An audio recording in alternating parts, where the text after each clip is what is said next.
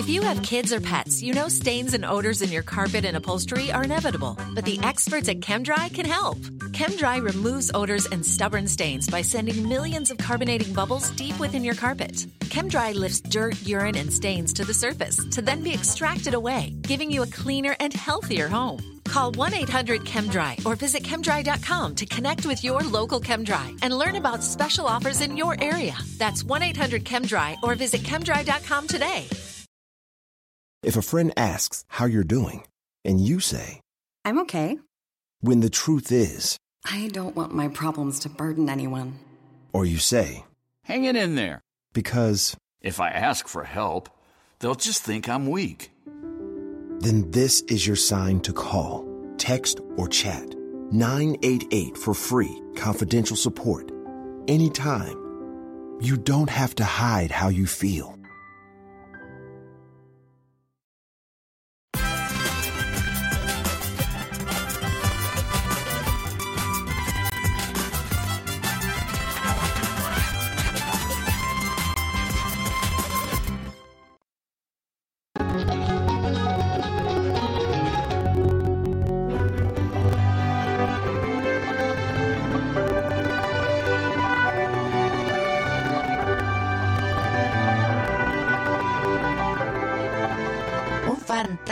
Descubrimiento ocurrió el 18 de abril del 2017 cerca del mítico Valle de los Reyes en Luxor, al sur de Egipto. Fue revelada una tumba faraónica única en su tipo que estuvo intacta casi por 4.000 años. Y en ella estaban ocho momias, 10 sarcófagos y cientos de estatuillas funerarias. La misión de arqueólogos que realizó el hallazgo explicó que pertenecía a un magistrado de la antigua ciudad de Luxor de la dinastía faraónica 18, entre 1550 y 1295 a.C., aunque después se reutilizó para alojar a otras momias de la dinastía 21. Fue una gran sorpresa al mirar todo lo que se veía al interior, dijo el ministro de Antigüedades de Egipto, la tumba estaba entera, muy decorada con inscripciones y dibujos de colores en sus paredes. La importancia del descubrimiento estaba en la destacada posición que ocupaba el dueño de la tumba, pero principalmente en que nadie había entrado en ella. Las piezas fueron encontradas cerca de la necrópolis de Dra Abu el Naga, un lugar donde la mayoría de las tumbas habían sido descubiertas ya o saqueadas. Sin embargo, esa tumba no había sido localizada porque estaba enterrada debajo de una gran cantidad de tierra y de piedras. La tumba encontrada en la orilla occidental del río Nilo perteneció a Usherhat, ministro que tenía el título de juez de la ciudad. El mausoleo fue reutilizado en una época conocida como la de los saqueadores de tumbas. Un sacerdote o un alto funcionario habría recuperado los sarcófagos de tumbas profanadas y los habría introducido en este lugar, detallaron los expertos. Este lugar presentaba el típico estilo de los enterramientos de los nobles en forma de letra y consistía en un patio abierto, una sala rectangular, un pasillo y una cámara interna, detalló el Ministerio de Antigüedades de Egipto. En la sala rectangular se encontró un sarcófago de madera en buen estado y un pozo de 9 metros de profundidad que comunica con dos habitaciones. Al final de la cámara interna fue descubierto un escondite con sarcófagos decorados con colores en buen estado que contenían momias envueltas en lino de la dinastía 21. Los ataúdes estaban bien conservados, pintados en rojo, azul, negro, verde y amarillo. También los amuletos de barro de color ocre, unos 1500 estaban en buen estado. Los especialistas los presentaron junto con pequeños jarrones de arcilla de distintos tamaños y colores, como el rojo y el blanco. En la cultura egipcia esas estatuillas eran colocadas tradicionalmente junto a los muertos para ayudarles en la vida futura.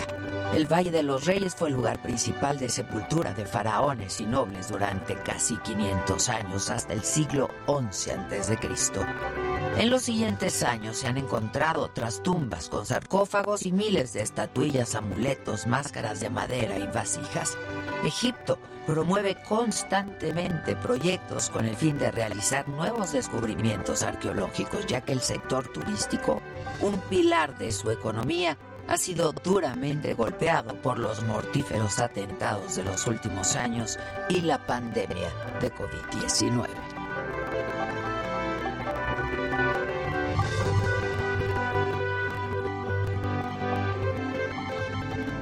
Bueno, pues ya es el lunes 18 de abril y en nombre de Adela Micha, la señora de la casa que hoy no está aquí, pero que ya pronto viene, pues les damos la bienvenida. Aquí vamos a estar absolutamente toda la banda. Yo soy Maga Carriedo y nosotros comenzamos.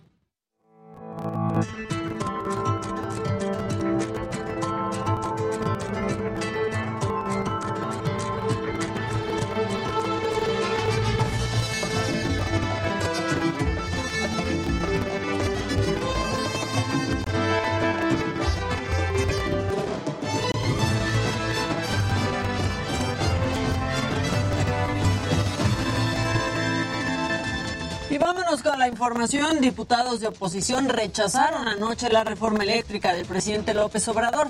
El proyecto no alcanzó la mayoría calificada y Verónica Macías tiene toda la información. Sábado, el Palacio Legislativo de San Lázaro presenció gran actividad en el marco del análisis, discusión y votación de la reforma eléctrica. Hubo de todo desde colchonetas para pernoctar, maletas ante la larga discusión que se preveía, hasta una carnita asada en los jardines del Palacio Legislativo. Los diputados del PAN y PRD arribaron desde la tarde del sábado donde pasaron la noche. La patria se defiende, la mafia no se vende, la patria se defiende, la patria no se vende.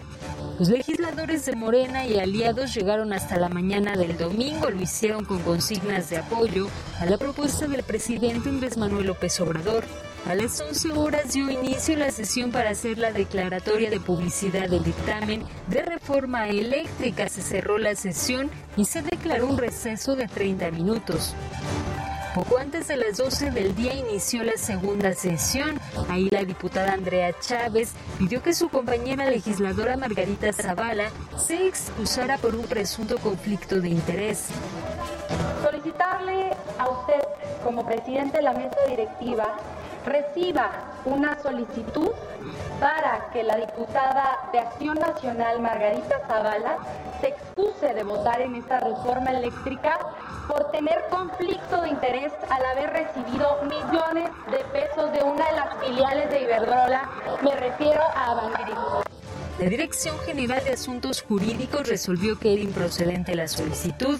Sin embargo, ante la insistencia de Morena para que tanto Margarita Zavala como Edna Giselle Díaz se excusaran, se decretó un nuevo receso para que la Comisión Jurídica revisara nuevamente la solicitud. Tras casi tres horas, la Junta de Coordinación Política resolvió hacer un exhorto para que ambas legisladoras se excusaran. Ninguna de las dos lo hizo y denunciaron violencia política y calumnias en su contra. A las 3.15 de la tarde inició el posicionamiento de los partidos sobre la reforma constitucional en materia eléctrica.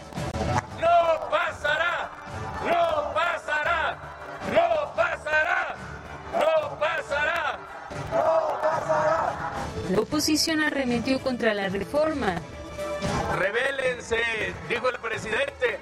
Pues rebélense ustedes. Y vamos a construir una propuesta en el legislativo, no que se las manden desde Palacio Nacional. Una propuesta que le sirva al pueblo de México, que tenga energías más baratas y que tenga energías más limpias.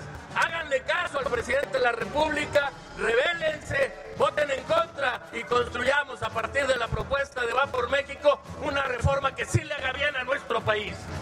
La diputada Edna Giselle Díaz, quien fue relacionada con un presunto cabildero en materia energética, denunció recibir amenazas. Tengo una carrera conocida, aunque ustedes no la conozcan. Una carrera transparente que me enorgullece decir le ha dado triunfos y satisfacciones a México. A este México que tanto amo. A este México que he defendido no hoy, no ahora, lo he defendido toda mi vida. Y dejando de lado sus calumnias, A mí no me verán ni me van a comprobar recibiendo sobres amarillos. El Partido Verde, quien votó en el 2013 a favor de la reforma energética, en esta ocasión lo hizo en contra. Hoy reconocemos que es necesario rectificar ese error que cometimos en el 2013. Quieren robar, quieren robar, quieren robar, quieren robar. Mientras que Morena defendió el dictamen. No lo quieren porque voy a decirles dentro de la honestidad del PAN, dijeron acá públicamente quiénes son sus jefes. Sus jefes son los empresarios, son Energy, es Enel, es Iberdrola, es FEMSA, es Liverpool. Estos son sus verdaderos jefes. Tras 12 horas de discusión, los legisladores votaron la reforma. Hubo 275 votos a favor, 223 en contra, con lo cual no se logró una mayoría calificada y el proyecto fue desechado. Para me lo dijo Adela, Verónica Macías, Heraldo Televisión. Bueno, y desde muy temprano en San Lázaro se realizó una manifestación en apoyo a la reforma eléctrica y Daniel Magaña tiene los detalles. Primeros rayos del sol de este domingo de Pascua, simpatizantes de Morena llegaron a manifestarse afuera de la Cámara de Diputados, en donde se votaría la iniciativa de modificación a la reforma eléctrica. El acceso vehicular 6 al Palacio Legislativo de San Lázaro fue el punto de reunión para alzar la voz y exigir la aprobación de la ley impulsada por el Ejecutivo Federal en materia eléctrica. Desde este Congreso, impulsando que se apruebe la reforma eléctrica que promueve el presidente. Los asistentes, principalmente personas de la tercera edad, portaron carteles a favor de la reforma eléctrica y banderas blancas que los identificaba como integrantes de usuarios organizados en desobediencia civil. Estamos a favor del presidente y de la reforma este, eléctrica.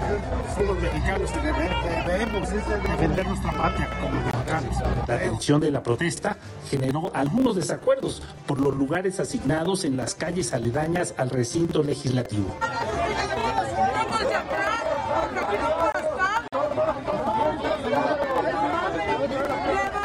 Después de dirimir las diferencias, se organizó una valla para permitir de manera ordenada el acceso a diputados que asistieron a la discusión de la reforma.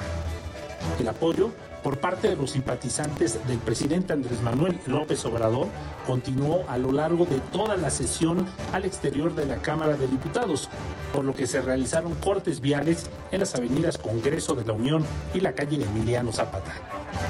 Para, me lo dijo Adela, Daniel Magaña. Bueno, y de plano, cuando vieron que iba para largo, se fueron. En otros temas, la activista y defensora de los derechos humanos, Rosario Ibarra de Piedra, falleció este sábado a los 95 años de edad y Verónica Macías tiene la información. Este sábado falleció la luchadora social Rosario Ibarra de Piedra en Monterrey, Nuevo León. Pionera en la defensa de los derechos humanos, la paz y la democracia en México, falleció a los 95 años.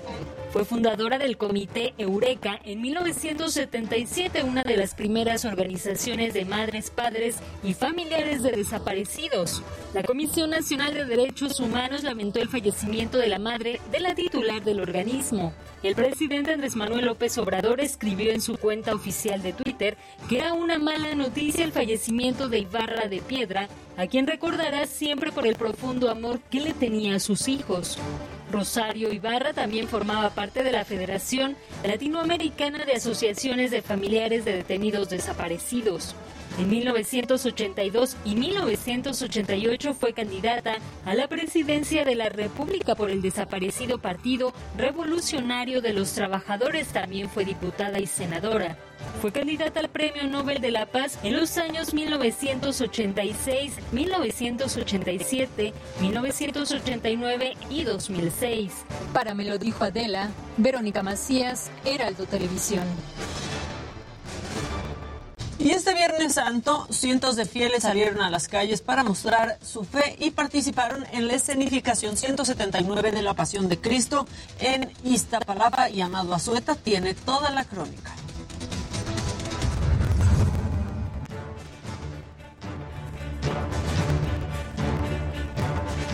Primera vez en dos años, cientos de fieles a la representación de la Pasión del Cristo de Iztapalapa volvieron a salir a las calles. Salimos de fe. ¿Qué le pides? Como salud, mucha salud. Pero gracias a Dios este año vamos saliendo y, y, este, y aquí estamos con mucha fe. Algunos ataviados como Jesús de Nazaret, otros con ropa de día, no importaba. La fe era la misma con la que se ayudaban a cargar cruces de 80 a 100 kilos. Niños o adultos tampoco importaba. Se siente aliviado, se siente en paz. La verdad se siente con muchas ganas de seguir al, al año que sigue. Realmente no nos preparamos físicamente, lo hacemos con devoción, con amor.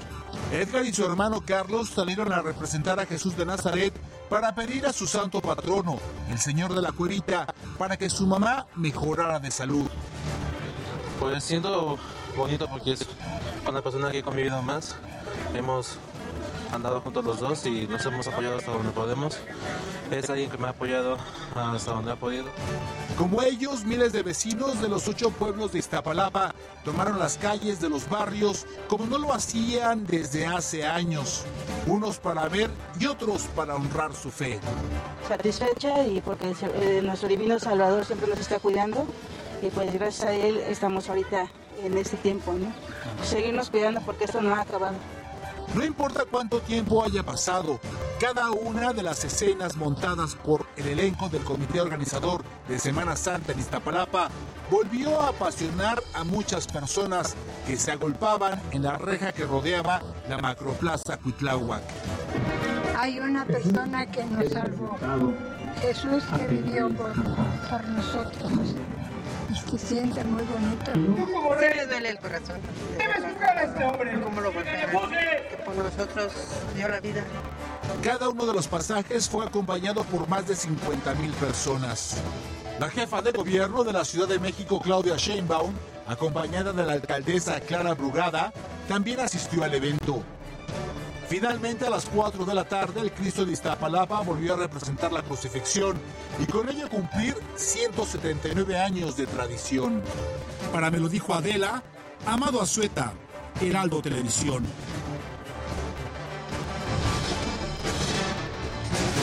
Y este fin de semana mi compañero Luis Pérez Curtad fue al legendario balneario Elba aquí en la Ciudad de México y esto fue lo que se encontró por allá.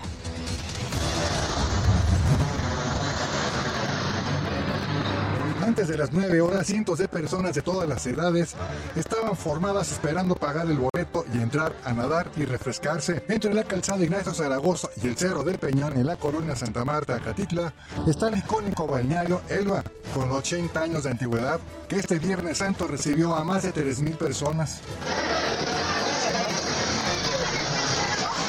No importaron las aglomeraciones y esperar en la fila bajo los rayos del sol, con tal de meterse a las albercas y divertirse con la familia, que ya llevan el bañador puesto, con sandalias y los flotadores. Pero antes había que pasar una aduana.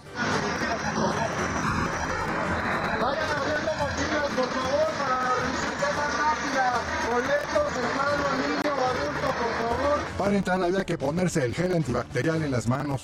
Posteriormente, personal de seguridad privada revisaban las maletas para que no metieran bebidas alcohólicas ni envases de vidrio.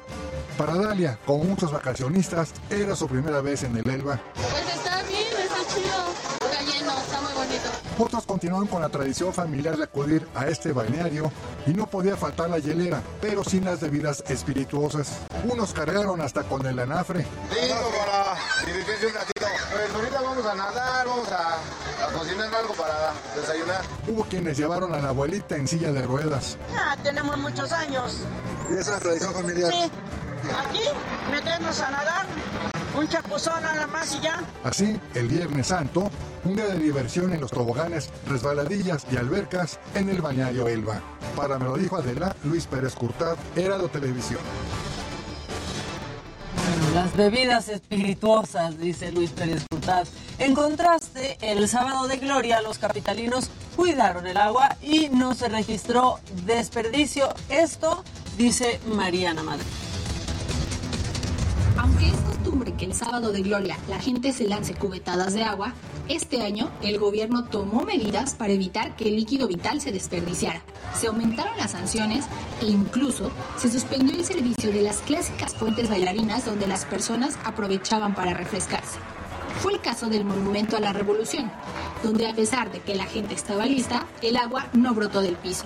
Otro punto de reunión es la Plaza Tlaxcoaque, ubicada en Fray Servando, a unos metros de la calle 20 de noviembre, donde las fuentes tampoco fueron activadas.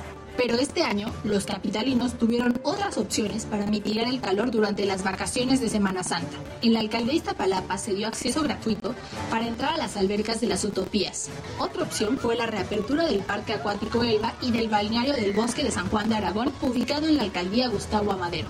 Estos espacios fueron llenados con agua previamente tratada. Y es que desde 2016 se endurecieron las sanciones a quienes desperdicien el agua. Las multas van desde los 1.058 pesos con 42 centavos y hasta los 3.848 pesos con 80 centavos. En caso de arresto, se cumplen de 13 a 24 horas, o en su defecto, las horas de trabajo comunitario van de las 6 a las 12. Y todo parece indicar que la gente sí está tomando conciencia, pues el número de sanciones ha reducido. De acuerdo con el sistema de aguas de la Ciudad de México, en 2016 se recabaron poco más de 15 mil pesos en multas, mientras que en el 2020 solo fueron 885 pesos. Y el año pasado únicamente hubo cuatro sanciones, dos pagadas con arresto y dos con trabajo comunitario. La alcaldía que encabeza los reportes por desperdicio de agua es Gustavo Amadero, seguida de la Cuauhtémoc, aunque este año hubo saldo blanco. Mariana Madrid, Heraldo Televisión.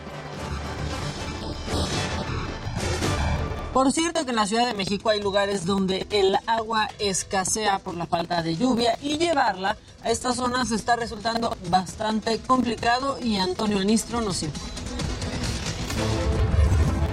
El escenario luce más árido de lo habitual. El Servicio Meteorológico Nacional señala que en el país en los últimos seis meses ha llovido 20% menos que el promedio histórico de ese mismo lapso. La falta de agua derivada de la falta de lluvia no es ajena a otros estados de la República. También se vive en la capital. Ahorita las venas de agua, de agua del cerro han bajado el nivel de agua y entonces pues ya no sale tanto como en tiempos de agua. Los vecinos de la colonia Tierra Colorada en la Magdalena Contreras por años han subsistido del agua que desciende del cerro junto a sus hogares. Aunque pareciera cableado eléctrico, estas son mangueras que van desde los ojitos o manantiales hasta sus casas. Cada uno de los vecinos sabe, viene marcadas y saben cuál es su manguera. Esta es mi manguera. Tiene marcas color azul. Yo le calculo más de 800 mangueras que están aquí. De este ojito María obtenía la suya. La alcaldía les ha otorgado pipas, pero aseguran no son suficientes. Si nos traen agua, no nos traen agua, entonces ahora en ese en el tiempo que también nos dan, nos dan tres minutos por, por lote o por casa. Han comprado agua a particulares, pero la pipa ronda los 1.600 pesos. Eso sí, cuando tienen, no desperdician ni una gota. Los mismos vecinos también jalan la manguera para que llenen dentro de su agua. Y si se tira agua, no se tira porque todo lo que trae la manguera lo vaciamos en botes. Entonces, no tiramos ni una gota. Pues mucha gente aquí recicla y busca la manera de poder satisfacer sus necesidades.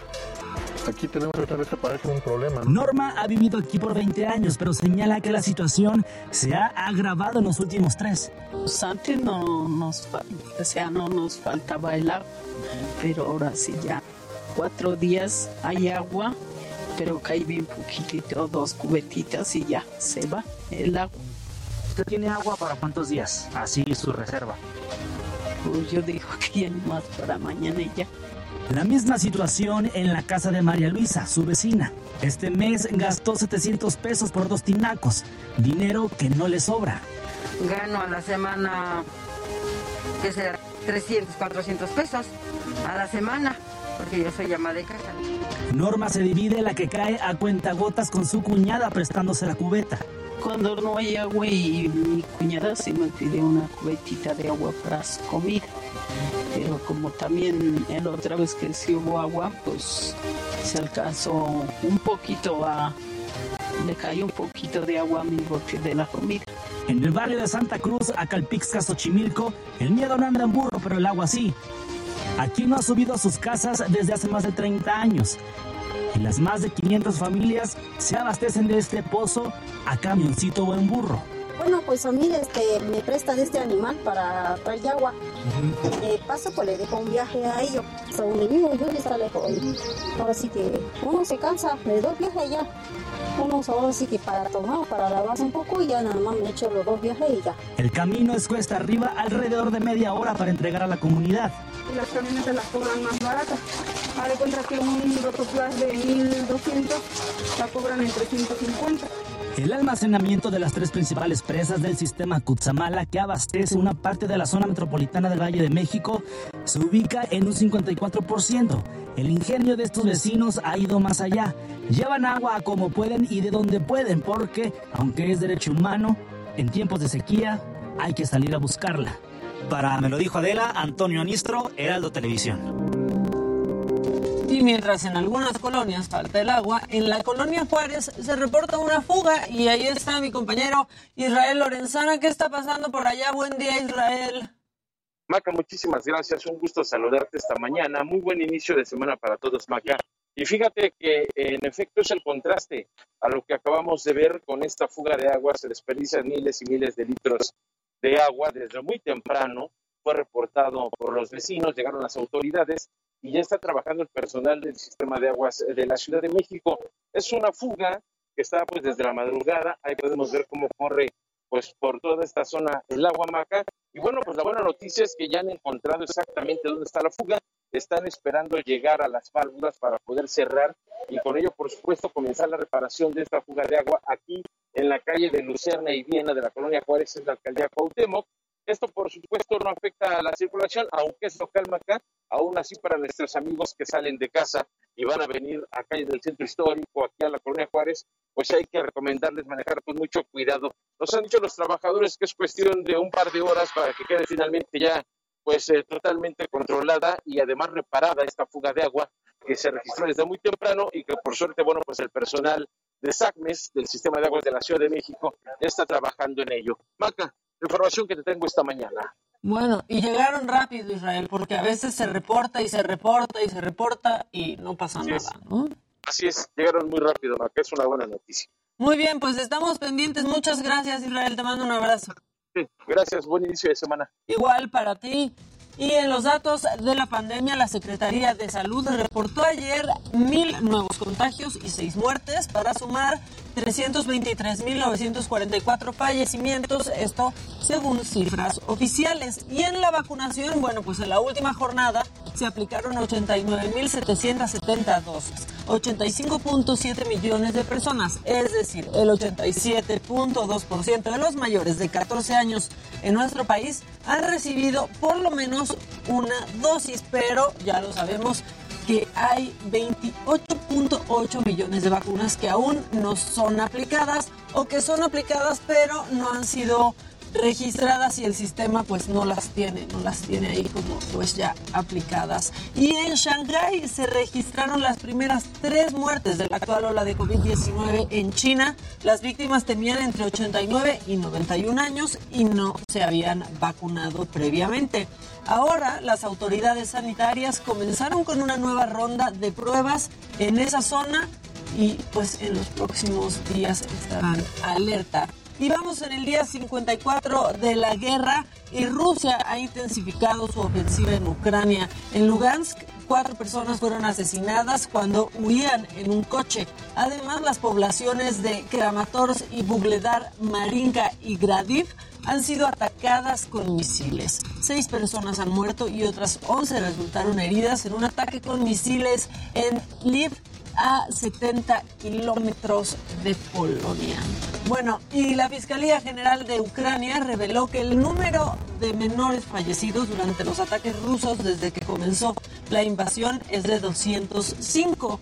Detalló que 117 de ellos fallecieron en Donetsk, más de 362 niños han resultado heridos. Por cierto, el ejército ruso sacó por la fuerza a 150 niños de Mariupol. Un centenar de ellos estaban heridos y enfermos en el hospital. Esto según lo que denunció el Grupo de Derechos Humanos de Crimea. La mayoría de los niños fueron sacados de los hospitales sin sus padres. Y Ursula von der Leyen, presidenta de la Comisión Europea, pidió acelerar la entrega de armamento a Ucrania para reforzar la capacidad militar de su ejército. Dijo que solo así podrá sobrevivir en su lucha contra Moscú. Señaló también que tiene que prepararse para una guerra que puede durar meses e incluso años.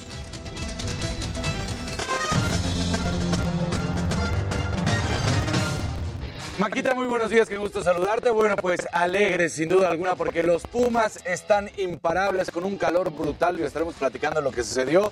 Derrotaron al Monterrey 2 por 0, así que bueno, ahí están haciendo bien las cosas. La verdad es que la sensación térmica fue hasta de 38 grados lo que viendo y empieza la discusión de si debe o no jugarse en el estadio a las 12 del día. Entonces, bueno, complicado. Por ver a mis Pumas. Por ver a tus Pumas, claro. Y es parte de su estrategia, ¿no? Bueno, lo comentado. Sí, pero no a esas temperaturas, ¿no? Digo, bueno, el que también está, que no cree nadie, es Cristiano Ronaldo, marca un triplete. Es impresionante este joven. Eh, de joven ya no tiene nada, pero bueno. ese- Joven promesa. Exacto. Antes de los 30 años, 30 tripletes. Después de los 30 años, 30 tripletes. Es imparable el bicho, como también le dice. Siempre marcando goles, siempre haciendo la diferencia. Y bueno, orgullo mexicano, porque con un golazo de el Azteca Eric Gutiérrez, el PSB fue campeón por arriba del equipo de Edson Álvarez, el Ajax. Entonces, bueno, pues ahí está los jugadores mexicanos que empiezan a hacer las cosas cada vez mejor y afianzándose. Ahora, vamos a ver gadgets con mi querido Luis Hay.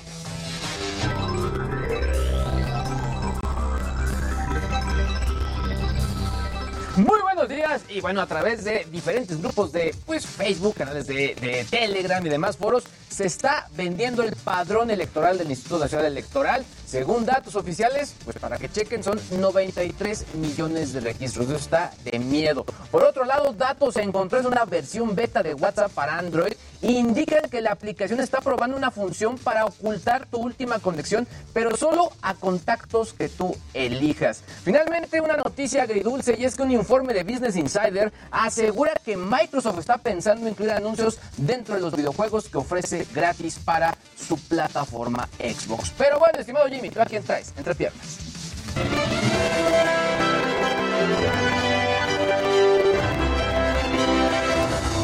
Muy buenos días, gente querida. Feliz lunes, Maquita. Tenías razón y es que hoy vamos a estar platicando de que luego de que el viernes saliera este rumor de que Rihanna y A$AP Rocky habían terminado su relación por una supuesta infidelidad, la diseñadora de Fenty, Amina Moadi, salió a aclarar la situación. Dijo que los rumores son completamente falsos y que se siente triste de que algo así se hiciera tan viral. El influencer que viralizó esta información pidió una disculpa y aquí les contaré qué fue lo que dijo. Y bueno, además, este fin de semana la banda MS se presentó en el Festival Coachella en Indio, California. Los sinaloenses pusieron en alto el nombre de nuestro país cantando sus más exitosos temas en un escenario completamente lleno. Además de la banda MS, también estuvieron presentes Grupo Firme y aquí lo estaremos platicando. Y bueno, más tarde tendremos aquí en el estudio al cantautor regio montano Charlie Roth, quien viene a platicarnos de su nuevo sencillo Algo Mejor y de su presentación en el Lunario. Pero bueno, mi querida Maca, buen lunes, regreso contigo.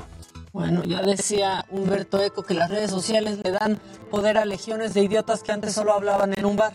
Literalmente. Así decía, Pasaron. así decía. Bueno, vamos un corte y nosotros volvemos, ya lo vieron, ya vieron el adelanto de Dani, de Jimmy, de Luis y obviamente hay macabrón, esto es Me lo dijo Adela, nosotros ya volvemos, no lo dije yo, fue Humberto Eco, Humberto Eco.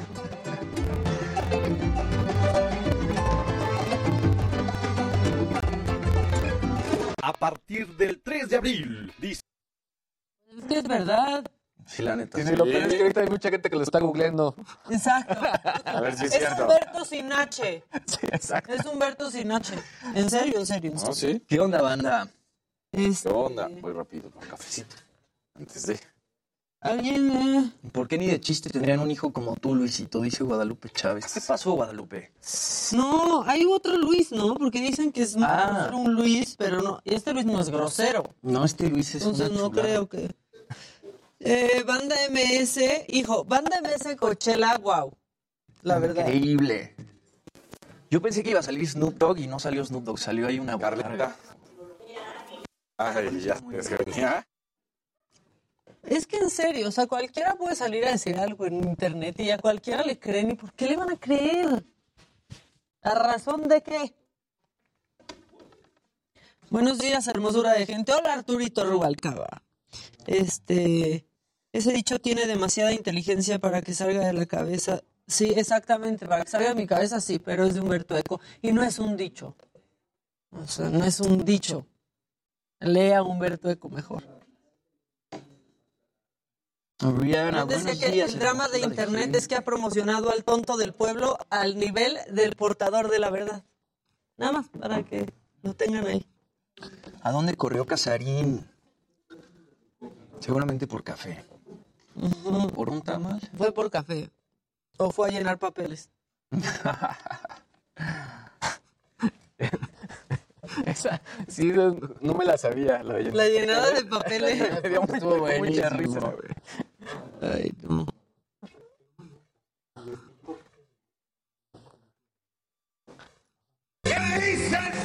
Hay un tipo que está nefasto, Luisito. Ah, ya, ven. Este. Yo- contra Luisito. Jimmy, que mandes un beso tronado a Edith. Un besote, Edith. Buen día, bonita semana. Buenos días, guapos y guapísima. ¿Socia? Ah, pues, ¿Qué pasó? Eh, eh, ¿Algo que tenga que saber? Buen día, banda. Que tengan excelente semana. Saludos desde Raleigh, Carolina del Norte, para ustedes. Saludos. Buen día, mi guapo Jimmy. Buenos días. ¿Qué tal el calor ahí? Cuenten el chisme de Deep y Amber. No, no, no, el calor. Sábado me fui a un hotel. Sí, te vi. Yo dije, quiero aire acondicionado. No puedo con esta realidad. Pero te fuiste a San Miguel, ¿no? No, ¿De aquí, a la época de aquí. Amo al- a- los amo, compañeros. Porque el spa se parece, ¿no? Está igualito el spa. Pero no, no. no. Fui de sábado en la noche a domingo. Buenos días, Gabri. ¿Cómo estás? Un beso. Después, Paola tenía trabajo. Eh, David Jiménez, yo no sé si eso es un albur, entonces no lo voy a decir. Un beso a la banda. Excelente programa y gran actitud en Semana de Pascua. Claro. que Enseñen los es. huevos. Muestran que tienen huevos. Eh, Alguien del panel, dígale a Maca que está hermosa, please, dice Alicia Márquez. Gracias, Alicia Márquez. Gracias. Voy a mandar un saludo a mi esposo Javier, que cumplió 50 años recientemente. ¿Cómo re- recientemente? ¿Hoy? El fin ¿Ayer? de semana. ¿El fin de semana? Bueno, feliz cumpleaños, Javier. Dice Arturo Rubalcaba que si te ha dicho que le encantas. Casi no, ¿verdad? Hola, ¿Te ha dicho? ¿cómo estás? ¿Lo ubicas, Luisito? ¿A quién, perdón? Arturo. ¿Lo ubicas? No, no, no. ¿Te ha dicho que, te, que le ¿Te encanta? suena? No, me, ¿No te suena? Me suena. ¿Quién será? Buenos días, Carolina. ¿Cómo estás? Buen día, chicos. Banda, me lo dijo Adela. Qué perrón su calor. Aquí en Chicago nomás no quiere dejar de hacer frío, hijo. Qué padre. Yo quiero tener frío. Por cafecitos. Alessandro dice que finalmente ya se fueron los vacacionistas de San Miguel de Allende. Oigan, hoy ya otra vez tráfico. Sí, ¿Qué, qué onda? se ¿Siguen supone con que hoy todavía no de vacaciones? Exacto. Yo la es que como salgo temprano todavía está decente. Bueno, pues Todavía. perdón que nosotros no salimos Exacto. tan temprano. Sí, ¿qué tal, eh? Lo de... No, pero es que... Como yo me tomo mi Sí, tiempo. como yo llego a las 5 de la mañana. No, antes de que me sigan levantando falsos, es que a esa hora...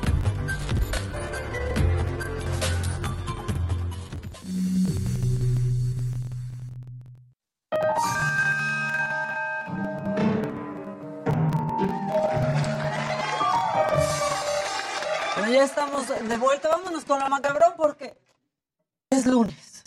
Es lunes, sí, sí, costó hasta trabajo. No, no, no. Pero hay que tener esa actitud. ¡Eso!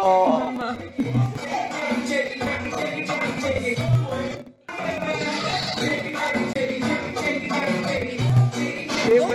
¿Por qué tienen ese ritmo? Eso, Tilly. Aunque es lunes, también se pueden sentir así. O sea, aquí en Me lo dijo Adela, Ahí, les damos opción. Aceptamos. Les damos opción.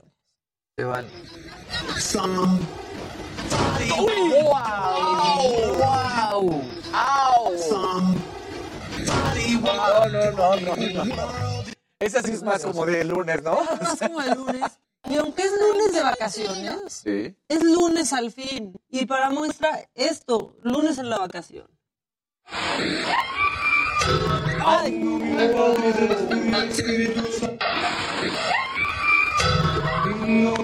Anuncio la música, ¿no? Claro, o sea, porque aunque estés de vacaciones, no escapas de lunes. Oigan, y bueno, ya vimos todo lo que pasó con, eh, no, pues el Via Crucis y las demás representaciones este, de la Pasión de Cristo, y ya no hay respeto, porque este hombre se puso a cargar su cruz, hecha de cajas de cerveza.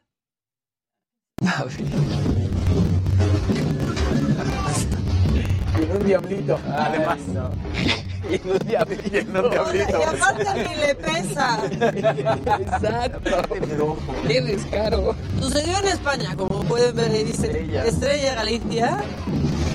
Y pues hubo gente a la que esta ocurrencia pues la hizo reír y otros que sí este se enojaron. Lo que sí es que si le daba sed, tenía como solucionarlo. Exacto. Exacto, él no le pasaba mal. Y no tenía vinagre, o sea, si era una chela bien fría. Bueno, y en otro Vía Crucis, pues andaban pagando justos por pecadores. Ay. No, pero y el otro pobre, ¿qué le toca? Le llega la cruz al otro pobre. que ni la debía. Igualito te dio Alex con la cámara la otra vez. Igualito. No, espérense, que en otro ya se andaban peleando. Igualito, que luego aquí también, igualito. Viendo el recorrido bien a gusto. Vale. Espérate. Te lo tomó muy en serio. ya ahí? Ricky Están cambiando la historia, oigan. Sí, sí, sí. O sea, ¡De uno, jodo! montonero. Sí. Así no va, así no va. No, así no era. Sí, exacto. No, no, no es canon eso. O sea, eso no, eso no.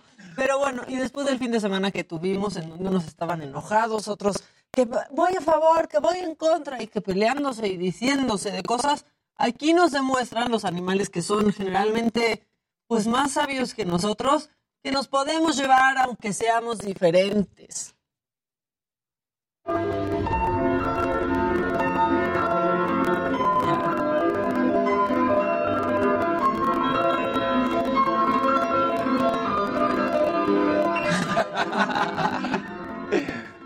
Ah, está muy bonito. Bueno, ¿quieren uno más? Sí, venga, venga. El amor todo lo puede. El amor a primera vista existe. Y para muestra, este hombre que interrumpió el enlace de la reportera para pedirle su Instagram. Sucedió en Veracruz.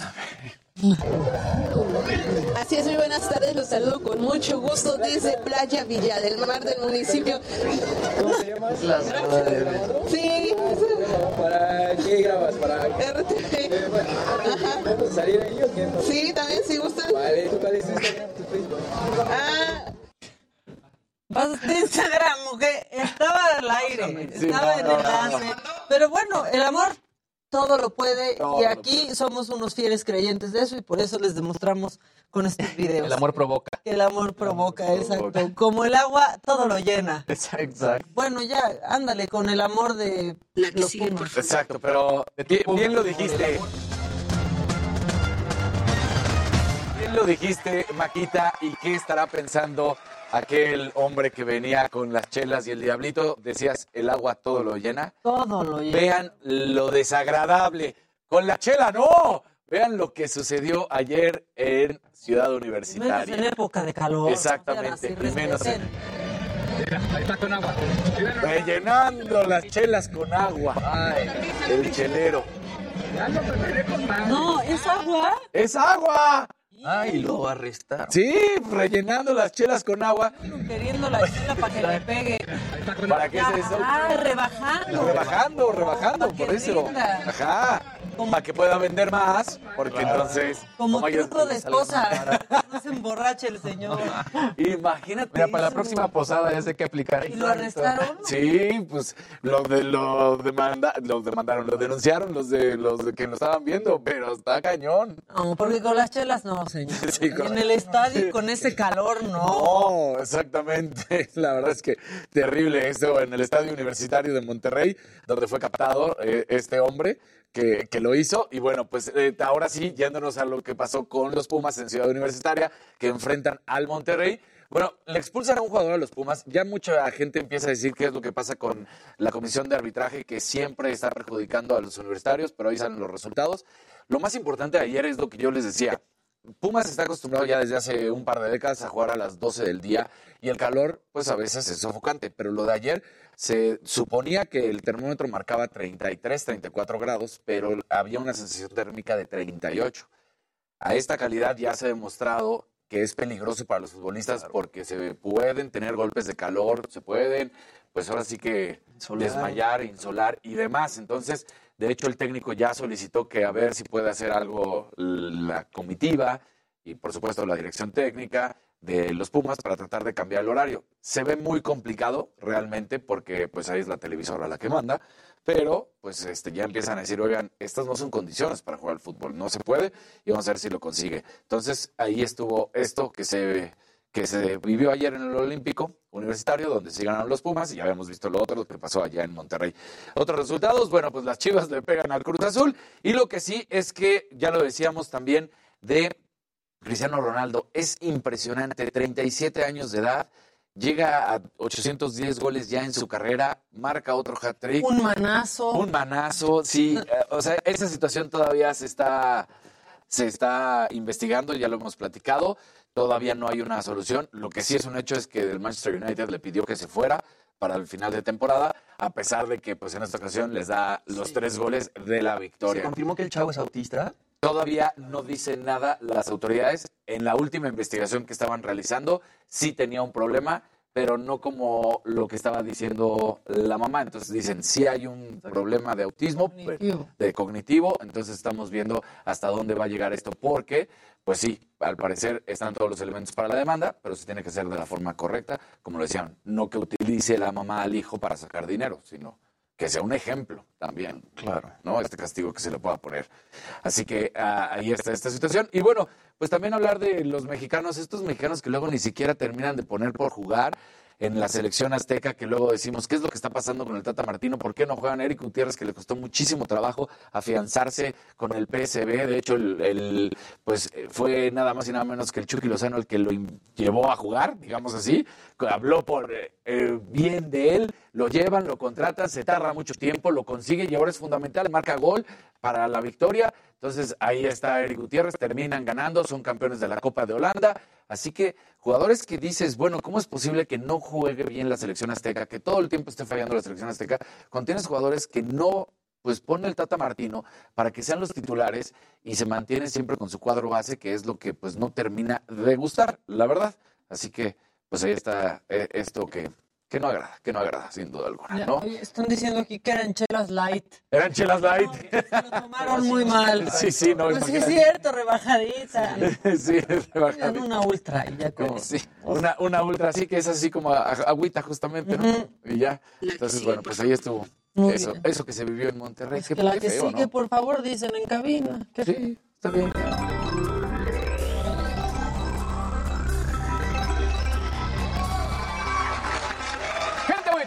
Es lunes. Eso. Semana. Ay, con guapo y todo. Exacto, exacto. Elegantes, exactamente. ¿Qué tal que Luisito dice? Es que la semana pasada estuvo bien cansada y dice, como le dije a un amigo, la envidia cansa. exacto. Muy bien, Luisito, qué Exacto. sabio. Exacto, exacto. Oigan, a ver, esto sí estuvo horrible y es una investigación de la gente de Animal Político y no la investigación de lo que ellos encontraron.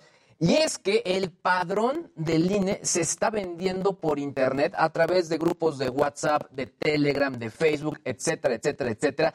Se trata de 93 millones de registros los que estarían ahí en esta gran base de datos. Esta investigación, pues un poco lo que estuvo recabando a través de distintas, obviamente, eh, pruebas que estuvieron haciendo, preguntando a los vendedores, etcétera, etcétera, etcétera, dice que esto tiene un costo entre 3 mil y 30 mil pesos, dependiendo los datos que quieras e incluso también del propio vendedor.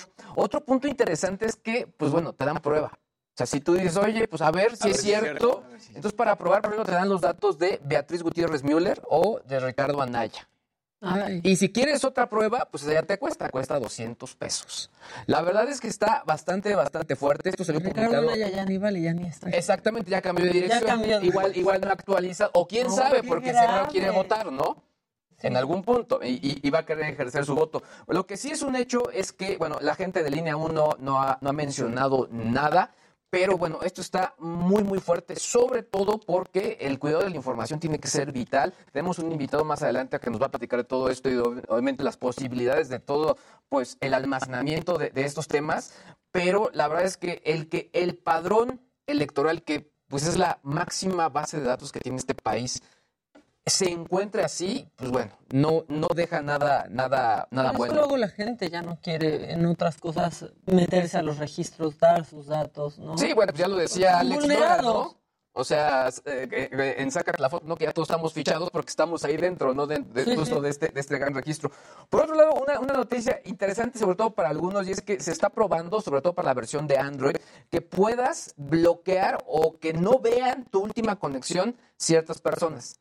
Que tu ex, que tu jefe, que tu, etcétera, que no pueda ver quién, quién eh, digamos, en qué momento fue tu última conexión.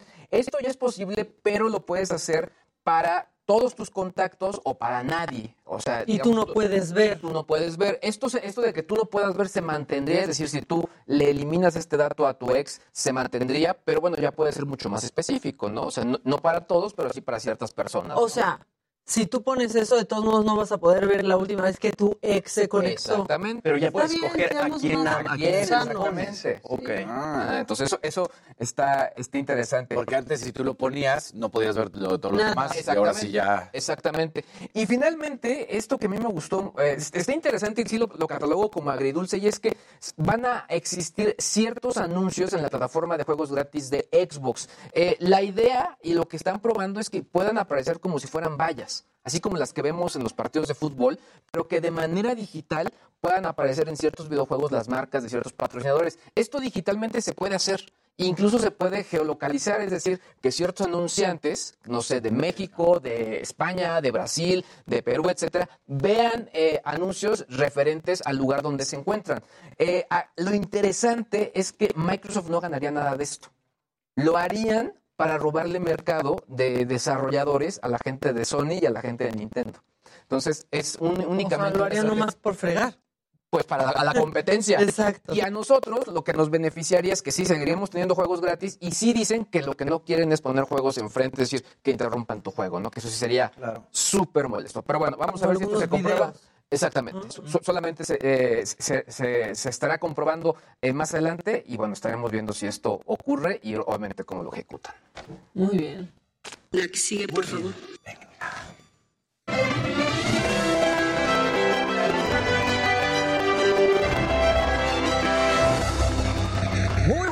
gente querida. Buenos días, Luisito. Buenos días, mi querido Dani. Maquita, buenos días. Hola, otra vez. Oye, pues tenías toda la boca llena de razón. Eh, lo que pasó el viernes, ¿no? Eh, que el influencer Luis Pi- Pisano publica esta información en su cuenta de Twitter diciendo que A$AP Rocky le había sido infiel a Rihanna en pleno embarazo, esto con la diseñadora de calzado de Fenty, Amina Moadi. Pues bueno, resulta ser completamente falso. Un montón de medios de comunicación el fin de semana y la semana pasada, pues retomaron la noticia. Ellos dos se hicieron tendencia en Twitter, A$AP Rocky y Rihanna. Y bueno, ahora Amina Moadi, que es esta diseñadora, sale a desmentir la información a través de un una publicación en su cuenta de Instagram. Ella dice, siempre he creído que una mentira infundada difundida en las redes sociales no merece ninguna respuesta o aclaración, especialmente una que es tan vil. Inicialmente asumí que este chisme falso, fabricado con intenciones tan maliciosas, no sería tomado en serio. Sin embargo, en las últimas 24 horas me han recordado que vivimos en una sociedad que es muy rápida para hablar sobre temas independientemente de los hechos y que nada está fuera de los límites. Ella publica eso y por el otro lado Luis Pisano, este, este publicista y escritor de moda que trabajó para Harper's Bazaar, también se disculpa, él publica en su cuenta de Twitter, la noche de ayer tomé la tonta decisión de publicar una información que recibí. Quisiera disculparme formalmente con todos los involucrados por mis tweets sin sentido. Acepto las consecuencias de mis actos y por el daño que hice. Me voy a tomar un tiempo fuera de Twitter para ver cómo puedo utilizar mejor mis plataformas. Le urge No, usando la verdad, un no, rato. no, no mintiendo. Es muy simple, la verdad. ¿Cómo te llega, Sí, sencillo, ¿cómo sí. te llega información así y la, y la publicas nada más porque sí? Y Por más las teniendo ganas tantos- de figurar. Claro.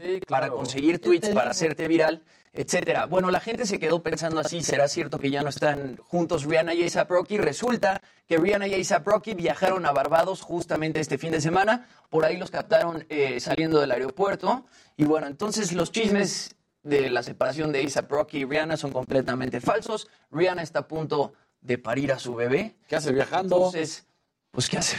Bueno, la dejó su no doctor viaje. Casarín. Déjala. Yo creo que su doctora de saber muy Es bien peligroso, no por una cosa. Pues se puede hacer lo que quiera, pero es peligroso. Pues Bueno, mira, yo creo que también cuando hacen tu avión privado. O sea, no estuvo en la sala de espera, no se le retrasó. El avión no llevaba la de la mula. hija. Sí, Exacto. Eso, El avión- tranquilo, no te Eso sí. preocupes. Llevar varios doctores y enfermeras y etcétera. Oigan, bueno, y este fin de semana, eh, pues Coachella. Se pintó eh, de verde, blanco y rojo porque la banda MS estuvo cantando en el escenario principal. Ellos justamente iban a presentarse en la edición 2020 del festival, pero tuvo que cancelarse debido a la pandemia. Y bueno, la presentación fue increíble. Cantaron varios de sus más grandes éxitos, El Mechón, El Color de tus Ojos, La Casita, etcétera. Obviamente en un formato corto, porque estos festivales les permiten más o menos estar en el escenario 40 minutos, una hora.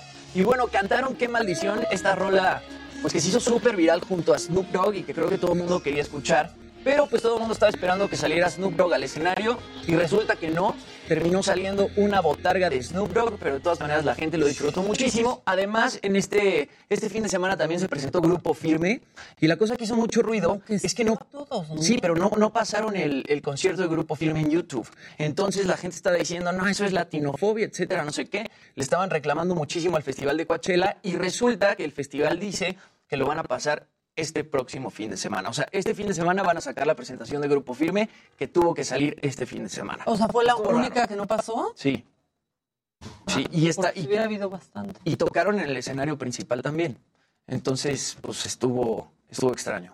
Pero las presentaciones muy cool. Luis estaba diciendo que Billie Eilish cantó con Damon Albarn de Gorilas. Luego también por ahí estuvo Harry Styles con Shayna Twain. Qué bárbaro. Entonces, Harry Styles. impresionante. Todo él. Su ropa, su música, su vibra, todo. Esta ropa llena de lentejuelas y luego otra vez este, Gucci era eso. salió con la bandera LGBT. sobresalió desde One Direction, ¿no? Pues ¿O no? Él y el ver, otro, ¿no? Saint Malik también Ajá. le va relativamente bien, pero Harry Styles sí es el que se ha quedado con absolutamente todo y sus discos, pues como que él sí separó se separó un poco del pop. Él sí le entra cosas más rockeras y un poquito cosas más al estilo los Beatles o al estilo los Rolling Stones. Como que sí, él se separó un poquito de lo que venía haciendo One Direction.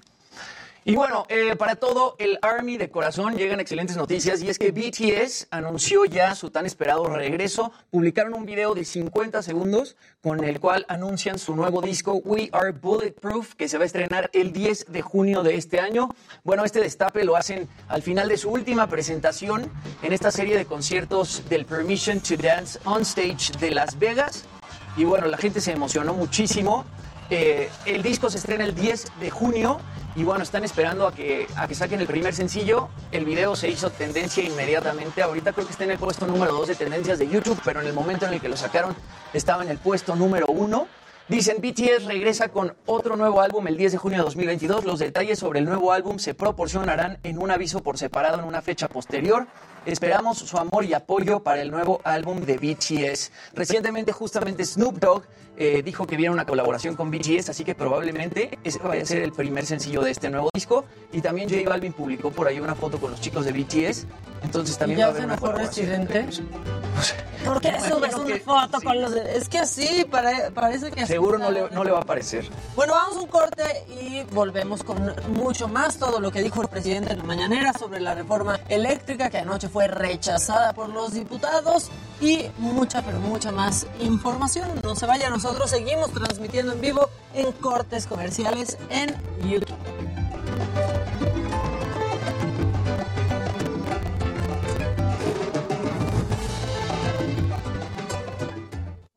Te voy a decir.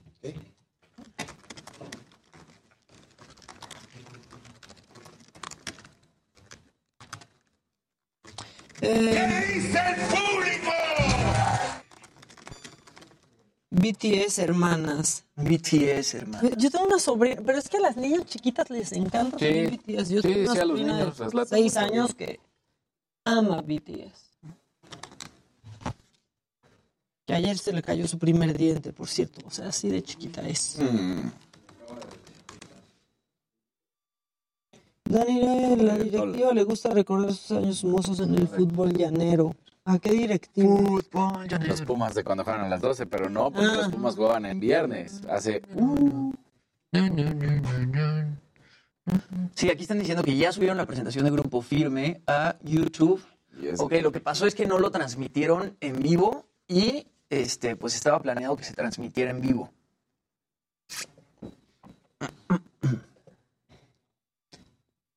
Alguien dice, Casarín, te sigo amando. Ay, muchas gracias. Como novela. Pues, ¿desde cuándo? Cuéntanos la historia. Sí, yo no sabía, pero bueno, muchas gracias.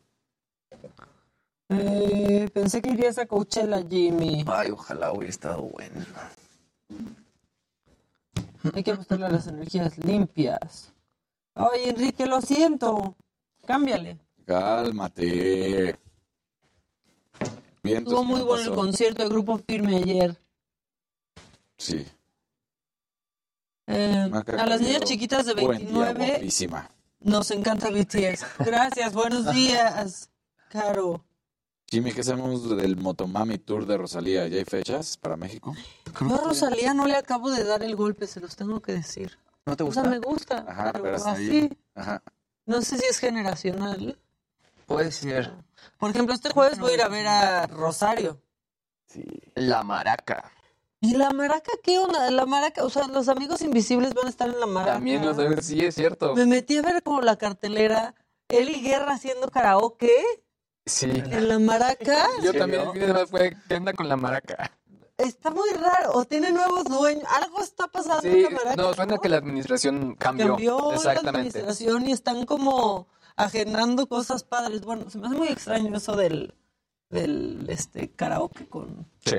Yo Ya- también lo vi. Guerra. Ya hay fechas del Motomami Tour de Rosalía en México. 14 de agosto Ciudad de México en el Auditorio Nacional, 17 de agosto Guadalajara en el Auditorio Telmex y 19 de agosto en Monterrey en el Auditorio City Banamex. Seguro va a estar bueno. Ayer también cortaron la presentación de Kim Petras a la mitad del show y luego modificaron los horarios en la descripción del video. Bueno, es que también tiene que ver eso, ¿no? Tendrá que ver eso también. O sea, Grupo Firme Mira. ¿Cuántos canales de transmisión tenían? ¿Y cuántos grupos a la vez estaban presentando? Qué, qué locura lo de la maraca. O sea, sería lógico que si ese escenario principal, pues sí pasaran en, en la transmisión principal, pero habrá que Que tengan excelente semana. Un abrazo a todos. Se les estima mucho. Al PRIAN le importó más el dinero que el pueblo. Yo, a ver, yo quiero todos esos, o sea, yo sí quiero saber y le tengo cariño pero los argumentos de Federica para votar a favor de la reforma. Sí, Solo que nos diga por qué.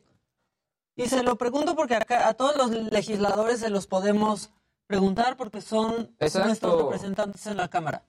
¿Por qué a favor? Porque si tiene un argumento está bien, pero si no tiene siquiera un argumento, o sea, dijo que estaba un poco confundida. ¿Cómo estás un poco confundida después de 100 foros? Es que 100 foros eso, tuvieron. justo eso. Y, y tal cual El fue lo, documento fue para lo que ella lo dijo. tuvieron. Y fue lo que ella dijo. Exactamente. Eso es lo que está impresionante. O sea, tuviste infor- información, hubo. Sí, ya me estoy poniendo como la licenciada de Monterrey. Ahora. Pero, ¿por qué foros tuvieron? No, o sea, no es. El rollo no es ni siquiera por qué sí o por qué. No, más bien, el rollo es más bien. eh, no es decir eh, la razón de su- eh, que nos diga la razón de su voto, no, no por qué sí o por qué no. Tal cual, cuáles fueron sus argumentos. Se acabó. En lugar de acabar. Se acabó. Se acabó. Mira, ya sé cuál fue la queja. El concierto del Grupo Firme fue el viernes. No lo transmitieron en vivo y lo transmitieron ayer. Ayer. Entonces la gente se quejaba.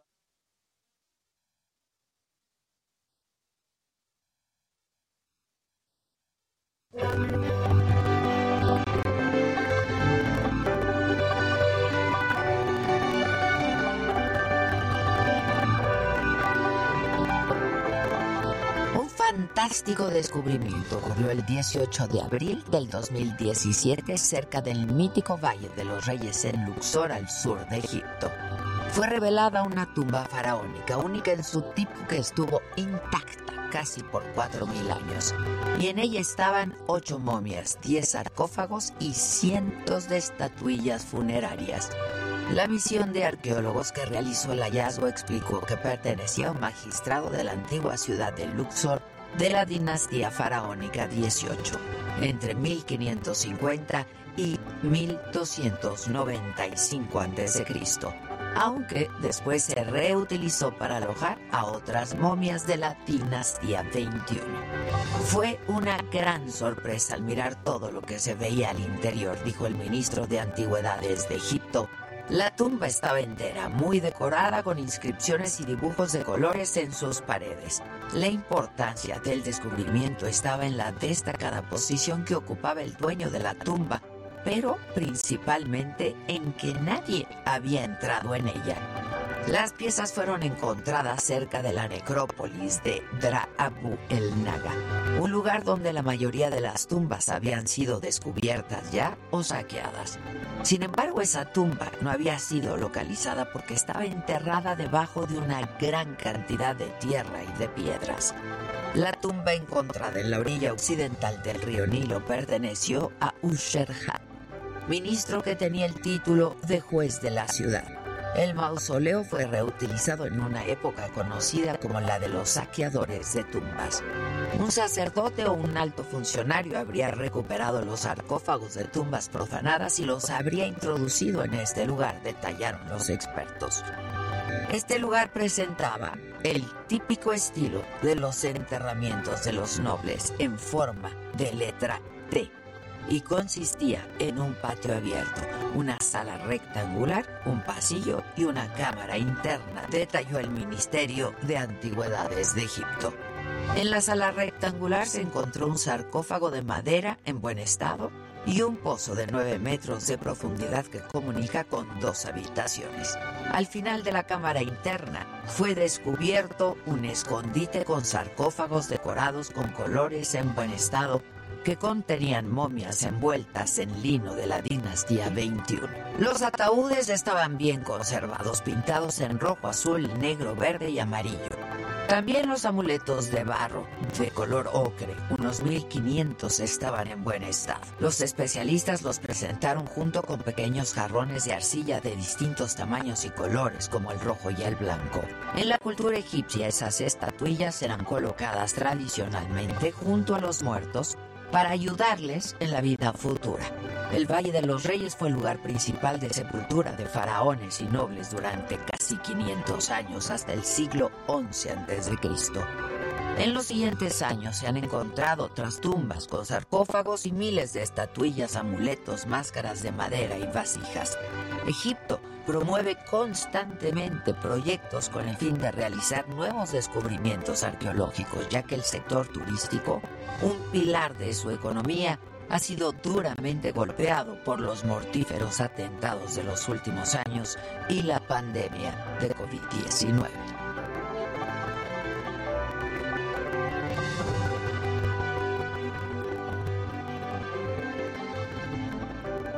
Ya estamos de vuelta y vámonos con lo que sucedió hoy en la mañanera, porque el presidente López Obrador lamentó que ayer se haya confirmado una traición a México en la votación de la reforma eléctrica en la Cámara de Diputados. Sin embargo, aseguró que no fue una derrota, sino un triunfo para la democracia porque hay un Estado de Derecho. Además, arremetió contra los priistas llamándolos paleros de los panistas. Esto fue parte de lo que dijo. Los eh, respaldaron a los saqueadores, para decirlo con claridad. Muy lamentable lo que sucedió, aunque tampoco es extraño. Así ha sucedido en otros tiempos de nuestra historia. Además, criticó al exsecretario de Economía, ahora diputado del, del PRI, a Ildefonso Guajardo, por decir ayer durante la discusión en, en Cámara de Diputados que de aprobarse la reforma eléctrica violaría los acuerdos con Estados Unidos y Canadá, además de advertir que llevaría a México a tribunales internacionales. El presidente López Obrador dijo que eso es falso. Ese señor, junto con el anterior secretario de Hacienda o manda más Videgaray ya habían entregado el petróleo, todo un capítulo del tratado para que el petróleo de México eh, se sometiera al interés de Estados Unidos y de Canadá. Además, el presidente dijo que ya estaban preparados para una traición con la reforma eléctrica. Aseguró que hay fuertes intereses de quienes dominan el sector energético y que por eso pues ya había cambiado la ley de la industria eléctrica y que también se aplicará una reforma minera para nacionalizar el litio. Entonces,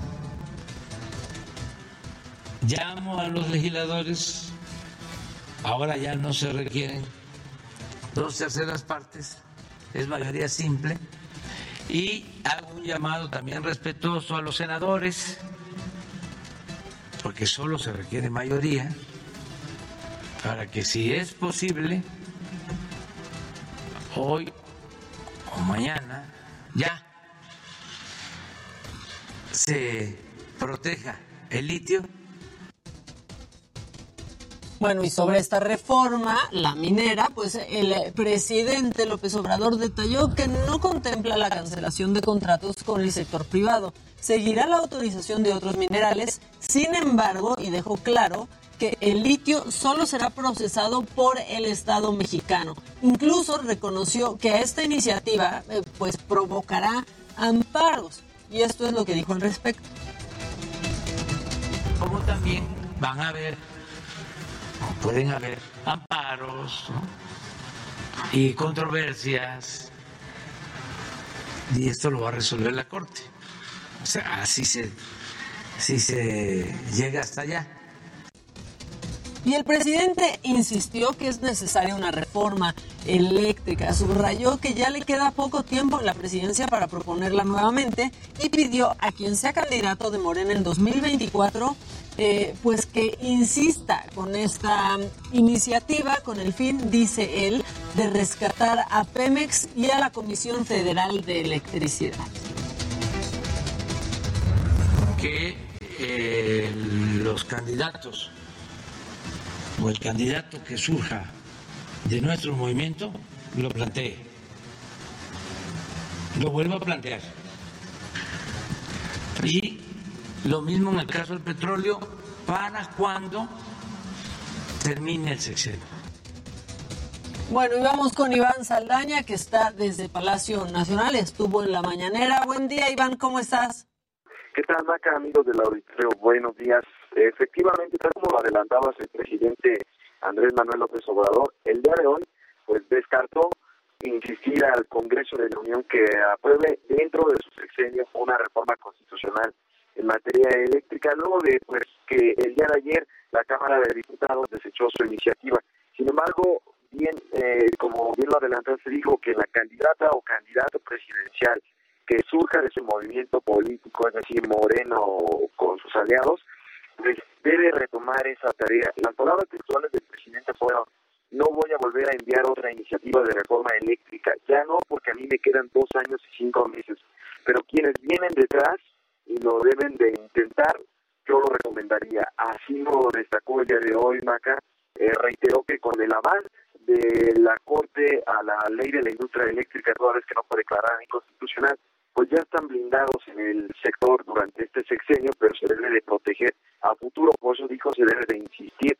Incluso dijo que hay que tener cuidado por quién se va a votar para la, en 2024, porque dijo no solamente se debe de votar por el partido, por el candidato, sino también por el programa que traiga, eh, sobre todo si es un programa de transformación, es lo que resaltó. En otro de los temas y como último punto de esta mañanera, Maca, eh, pues eh, el presidente básicamente rindió un homenaje a Rosario Ibarra, eh, la activista, y la recordó con una canción de Rubén Blades, la canción Amor y Control del panameño Rubén Blades. Ahí el presidente pues rindió este lunes homenaje a la activista de derechos humanos y de búsqueda de desaparecido, Rosario Ibarra de Tierra, quien falleció el pasado 16 de abril.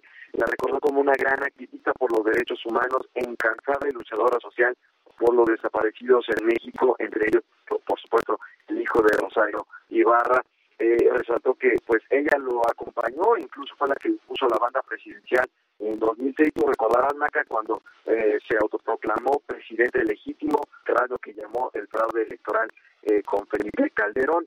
Eh, y pues bueno, comentarle al auditorio, Maca, que a partir del día de hoy, eh, pues la presidencia de la República abrió una pues una nueva dinámica, una tómbola para sortear los lugares de prensa en primera, segunda y tercera fila entre los periodistas y también los youtubers que asisten a las conferencias mañaneras del presidente, es decir, hoy nos tocó anotarnos en un papelito, Maca, eh, meterlo en una de las seis bandejas que pusieron, eh, seis bandejas porque clasificaron a prensa escrita, radio, televisión, eh, a los de medios digitales y también a los multimedia, y pues bueno, ahí quien, los periodistas entran en una dinámica los que lleguen antes de las 6.25 de la mañana y pues ahí les estaría tocando el sorteo de quién llegue, eh, de- perdón, de qué, en qué lugar se van a sentar todo, porque pues había un, una pugna entre los reporteros y youtubers de que pues el que llegaba más temprano básicamente era favorecido en las primeras filas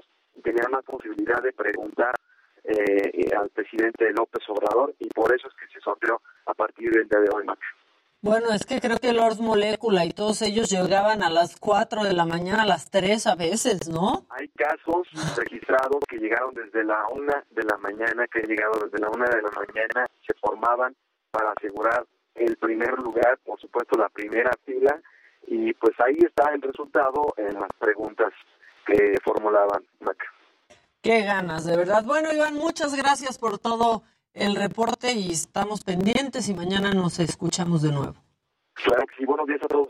Un abrazo.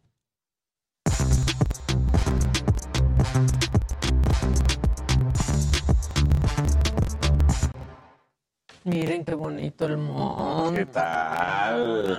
Andaban ayer enojados, más que cuando pierden con el América. sí, ¿eh? No, no, No, no, no. la gente, La gente, la gente. Todos estamos en el mismo color, ¿eh? Todos estamos en. Mira, diciendo. Y yo estoy a su lado. No, pero mira, mezclilla, mezclilla, Sí. saco, saco, azul, azul. Mira, Ustedes vienen casi iguales, o sea, casi grupo se repiten. Pero parecemos grupo versátil. Bueno, sí somos. Sí, también. somos un grupo versátil. Hasta bailamos. Exacto. Hasta bailamos, incluso, aunque no hemos bailado, ¿eh? No, Yo hace mucho no bailamos. Nada. Que podríamos. Y ya no hay veda. Que podría. Ya no hay veda. No, así está bien. No, así está bien. Ya no nos vamos a LB. A la veda. Exacto. ¿Qué pasó, Luisito? Oigan, pues eh, la verdad es que tú ya lo decías más adelante, con, bueno, a- antes, perdón, con, con todo el tema de Shanghai, que está impresionante. Yo he visto unos Ah, videos Shanghái. de la represión que hay, porque eso es lo que se está sucediendo, una represión pues sanitaria con respecto a todos la- la- los contagios que ha habido por todo el tema de, COVID y todos los rebrotes de esta nueva variante. Y han circulado varios videos, quizá uno de los que más llamó la atención fue uno de estos robots que son de Boston, Boston Dynamics, donde está un robot voceando que no pueden salir y arrancando el toque de queda, pero también ha habido otros videos donde se están mostrando robots que para que no haya humanos teniendo contacto con las personas y los contagiados Infectados. y los infectados van llevando ciertos suministros a las distintas zonas. Incluso hay imágenes de robots en hospitales donde están llevando ahí los suministros y la comida. Esto que está ocurriendo allá es impresionante. Hay que tomar en cuenta que Shanghai es una de las ciudades más modernas, eh, sobre todo eh, donde hay más movimiento comercial en China y que, bueno, todo esto que está ocurriendo allá sí, sí pone en atención sobre todo a todos los demás, eh, porque esto sí no ha terminado y sí, son de estas notas que son de, de Black Mirror que uno dice, no, no puedo creer que esto esté ocurriendo en el mundo. Pues sí, la, la verdad. Pero yo ya llevo pensando eso. Dos Llevamos casi tres años en- en continuidad con esto, No ¿eh? puedo creer que. No, pues ya vayamos creyendo. Esos videos de pronto donde se escucha la gente gritando en los edificios que están ya aterrados. O cuando que los están- estaban sacando, ¿te acuerdas? Que Sí. sacaban para aislar. A ver si podemos poner ese video de- del robot de Boston Dynamics, el que, el que va voceando, que también es muy impresionante pues ver, porque sí, son estos robots que sí parecen como cucarachas eh, Sí, que mecánicas. todavía más. Exactamente, es lo que le da como esta, esta imagen que sí, eh, pues sí, aterra un, un poquito. ¿no? Pues sí. Y también tienen mucha gente vacunada en Shanghái. Es que ese es el tema también, o sea, que, que las campañas que hicieron ellos de vacunación fueron muy fuertes. Entonces, el que estén eh, teniendo esta, es- esta cadena de contagios así de exponencial llama la atención. Aunque lo que dijimos en la primera hora, estas personas que murieron eran muy grandes, pero aparte sin vacunación. Ahora, también hay que tomar en cuenta que tantos, algo que sí está 91. ocurriendo, y me lo ha dicho gente que viajaba de manera constante a China, los viajes a China también se disminuyeron. O sea, la gente prefirió ya no ir y obviamente estar haciendo varias las actividades que hacían. Aquí iba la gente a China a hacer compras, a, a- a surtir varios de las tiendas, a decidir qué producto iba, productos Para con marca traer, propia, sí, para claro. traer a los distintos puntos del mundo. Eso se disminuyó y obviamente se cambiaron por procesos digitales. Entonces, eso también eh, fue frenando la manera en la cual los contagios venían, porque sí, hubo mucha gente que decían, oye, ¿y, y de dónde se contagió? Bueno, pues es que estuvo en un viaje en Asia, etcétera, etcétera, etcétera. Hubo como varios elementos que fueron frenando también como esta, esta digamos que, eh, pues, eh, inercia en los contagios, ¿no? Pues sí, y aparte interesante cómo cambia el comportamiento ahora del, del mercado. ¿no? Sí, Y totalmente. Se tuvieron que digitalizar también. Totalmente, totalmente. Muy bien. muy ¿Qué tal? ¿Qué tal? ¿Qué pasó? Oigan, bueno, para sumar a todo este furor por J-Lo que se ha vivido últimamente, ¿no? Con este tema de Ben Affleck y su anillo, eh, el anillo verde El que le dio, que ahora sí se van a verde. comprometer y ahora sí van a tener boda. Bueno, pues para sumar este, a todo este furor, va a llegar al Festival de Tribeca eh, este documental que se llama Halftime, producido por Netflix, justamente de Jennifer López. Se estrena en Tribeca el 8 de junio. Se va a estrenar en el United Palace del barrio latino de Washington Heights, que es muy cerca del Bronx, donde nació J-Lo. Y bueno, va a pasar también a la plataforma de Netflix el 14 de junio. Este documental pues realmente va a ir alrededor de su presentación en el Super Bowl en 2020, año que se presentó junto con Shakira. Y bueno, además de tocar el tema del Super Bowl, va a tocar un poco el tema de su carrera y algunas pues reflexiones de cómo ha llegado hasta donde está. Eh, ella, en sus palabras, dice que es una historia muy especial y muy personal para compartir. Y bueno, les decía que no nada más aborda la presentación del Super Bowl con Shakira, sino también pues todo su papel como madre, como creativa latina y como mujer al otro lado de los 50 años. Es que eso es lo que es espectacular, ¿no? también el anillo. Exacto, exacto. Enseña- el anillo. Ahora, yo conozco de manera personal a quien maneja toda la parte de documentales en Netflix. Ajá. Y la verdad es que él, él mismo le hizo mucho ruido. Es un cuate que estuvo incluso trabajando con Michael Moore, se llama Bernardo Loyola. Y él estuvo también dando mucho juego a este documental. ¿Qué es, qué es lo que le quiero decir? Que seguramente está súper bien documentado. Seguro. Y, y tiene algo que quizá... Que alguien que ve ese tema de documentales piense que está... eh, que valga No, la pena, claro. no, exactamente, no. O sea, para mí el, el que él ya lo esté recomendando sí se me hace una, una garantía. Yo creo que va a estar bastante interesante y más pues es lo que dice, ¿no? Una mujer que sigue su carrera este, después de los 50 y se avienta un Super Bowl así y la ves bailando y la ¿Cómo ves cantando en y ese es, momento? es- es Digo, impresionante. Sigue, pero ¿se acuerdan el video que les hicieron cuando están Shakira y ellas como, y ella dando como la vuelta Ajá. En un tour que se lo hicieron de los voladores de Papantla? Es que, a ver, también tenemos, tenemos la capacidad de hacer Capacidad de este, respuesta. Sí, sí, sí, la verdad eso, ese también es un talento. Exacto. Pero fue, a mí me encantó ese show. Ese, sí, de los, de los últimos eh, medio tiempos del Super Bowl, que fueron excelentemente bien hechos, ¿no? A mí- Fue de gustó. luego este último de los de rap, a mí que no me malo. gustó tanto. Fue bueno. Y lo Pero que pasa ¿por es que yo no creo que la, gustó? for- No la- conozco un hombre No, que no le haya eh, eh, lo que te iba a decir, lo que te iba a decir, y la fortaleza que da dos mujeres. No, al- por eso dije, no estoy diciendo que haya sido malo, sino no es de mis favoritos. Tengo otros que los sigo poniendo como de los más impresionantes. Black Eyed Peas, es obviamente el de Michael Jackson, que siempre. Sí, pero el de Michael El de Jackson. Black Eyed Peas, el de. Black Eyed Peas me parece espectacular. El de Katy Perry también me pareció increíble. Con los tiburoncitos y, Y con el tigre. Lady con- Gaga también fue brutal, que se aventó de arriba del, del A Lady estadio. Gaga fue increíble. Por, por- por esa cuestión, ¿no? Sería nada más, porque Fue faltó. 2017 Lady Gaga por ahí. Lady Gaga, Yo no me creo. acuerdo bien, la verdad. pero- Según es un poquito más reciente. Este, Yo creo que fue 2017. Ah, sí, 2017. Sí, ven. Ahí está, mira. Muy bien, muy bien, Maquita, Muy bien, claro. Bueno, el documental estrena en Tribeca el 8 de junio y después en Netflix sale el 14. Vale. Entonces va a estar bueno. Pues sí se me antoja verlo, la Sí, a mí también. la neta. Me encantan los documentales. Sí, ah, también, justo acaba de salir la semana pasada uno nuevo de Elon Musk, que ese no lo he visto, pero también hablan, dan buenos comentarios de ese documental.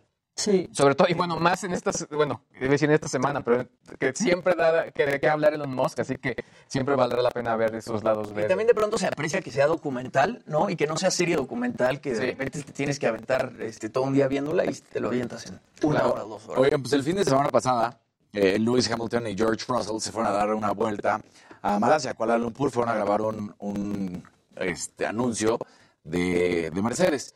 Pues resulta, ¿cuánto venderíamos tu silla, Maquita? ¿En cuánto ¿Esta? crees? Esa.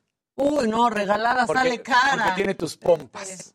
Es, es, así es como vendieron la silla de Lewis Hamilton. No sé si mis Un- compas una estén silla- valiendo tanto. ¿Una silla de plástico o las tuyas, Luisito? O las tuyas, sea, Jimmy. pero- pero es que- Sí Porque tienen fama, sí tienen dice, fama. dice, Sí les va a costar trabajo buscarlas, la verdad. 500 libras. Puedes vender algo que no existe. Exactamente, o sea, Ah, pues el avión. estaríamos vendiendo fe. puede, sí se puede. Se- Sería, sería un acto de fe. Si O ya sea, se rifó un avión que no se dio, Claro, ¿por qué claro. las papas que no existen? O sea, resulta que un- una sillita de plástico, un banquito de plástico de estos, además de plástico de los duros, ¿no creas que pues eh, hubo una persona que dijo, este es el taburete, así estaba la venta, donde se sentó Lewis Hamilton y aquí están las marcas de su trasero. Así que, bueno, pues lo vende en 500 libras esterlinas, allá en Malasia. Oye, pero es que a menos O que haya algún problema estomacal como dejó las marcas. Sí, o sea, No, ¿qué no, marca de no, porque fue ¿No entre- quieres esa marca? Fue No, entre esa anuncio no, y anuncio y estaba con la ropa de piloto. Entonces, este, pues no, digo. Exacto, Y, se ve- y la imagen que pone es una foto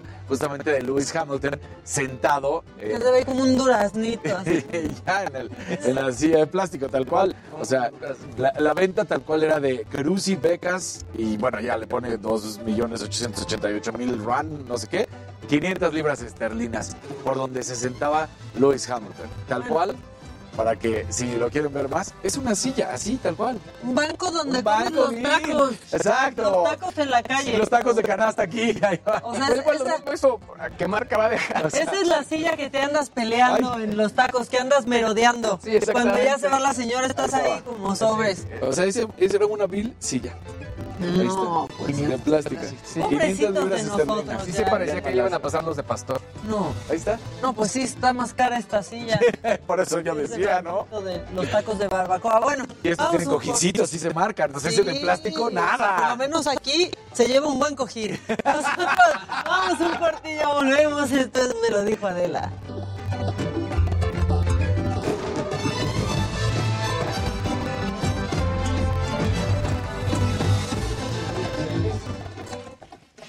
Imagínate, 500 libras por esa cosa. Que si tienes algo de que ya arrancó el Sí, perrísimo. justo estoy recopilando videos. Se lo compraron. Por eso se dio toda la información, güey.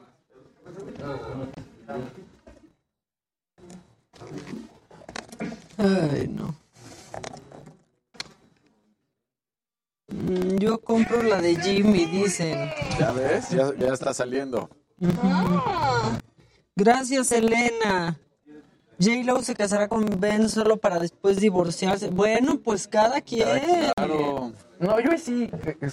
Creo que ahí sí triunfó, triunfó el amor después de tanto tiempo. Sí, ¿verdad? Yo creo que Ya sí también. se- Ahora sí ¿Se divorciaron después de eso? No. Sí, ya. No, güey, Tienes calor. Yo ve Ah, sí, eso. ya.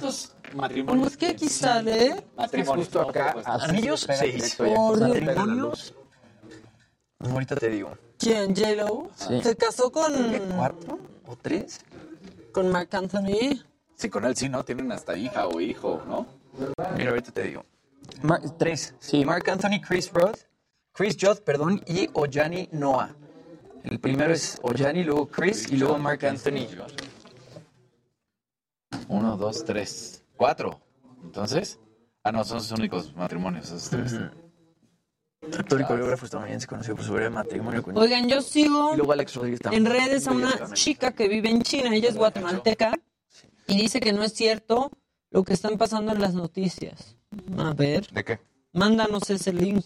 Saludos a todo el equipo de MLDA desde Montreal, Canadá. Los veo todos los días. Buen inicio de semana. Gracias. Está el calor tremendo en San Miguel. En todo México. También ayer, bueno, no manches. ¿Qué canal?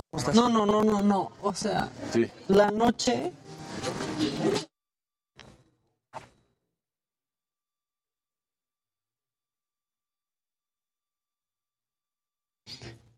Ay, pero que ya está más vacío San Miguel, ¿no?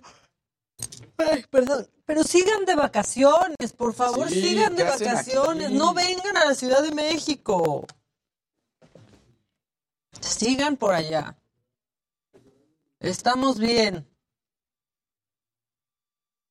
O sea, de las únicas buenas cosas cuando pasa esto es que queda relajada la ciudad, libre. De, ah, Ajá. a mí me encanta. Y empiezan a regresar. No, quédense. Sigan de vacaciones.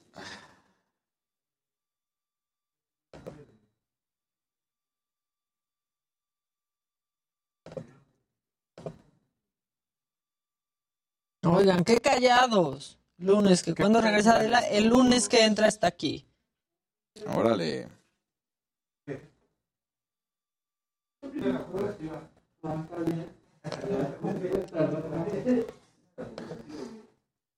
Sí, lo más cañón que la semana pasada la pusieron en venta y sí se vendió.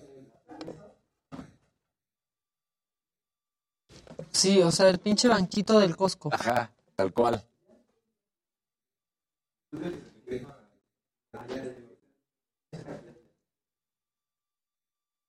Para que vean exactamente.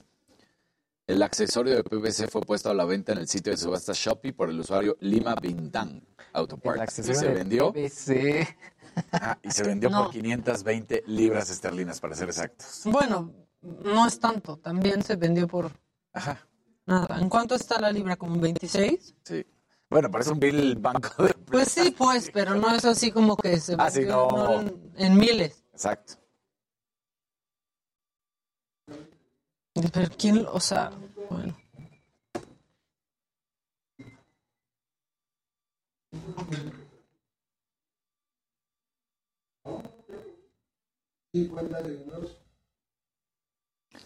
Pam, pam, pam.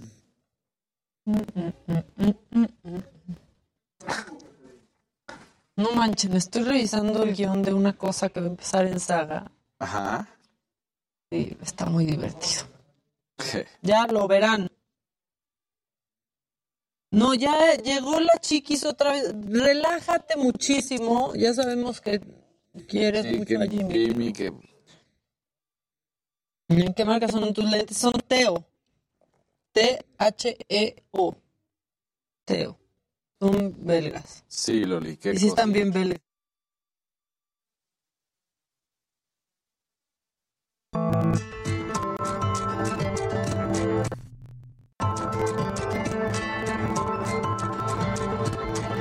Ya estamos de regreso, los estamos leyendo en, en redes sociales. Este, están diciendo que no estábamos hablando, que aunque sea pongamos música de, de fondo como el elevador. ¿Qué pasó? Estamos aquí chambeando. Claro. ¿Qué, Casarina, algo más que se te haya quedado antes de presentar a nuestro invitado? Eh. Pues es que mira, si yo te presento esta nota, lo cual voy a hacer, es como decir el sol sale para siempre, todas las mañanas, ¿no? Resulta que una nueva imagen del Gulit Peña, lo grave de esta situación no es que estuviera tomado, es que agarra una mujer, una chavilla, una chava, y le da un beso. ya. Que dices, no, bueno, compadre, era un saludo lo que tenías que dar, pero pues otra vez el Gulit Peña en estado de etílico. Qué peña. Sí. Peña. Qué peña. A verlo. Yo solo quería en saludo para mostrárselo a mi papá.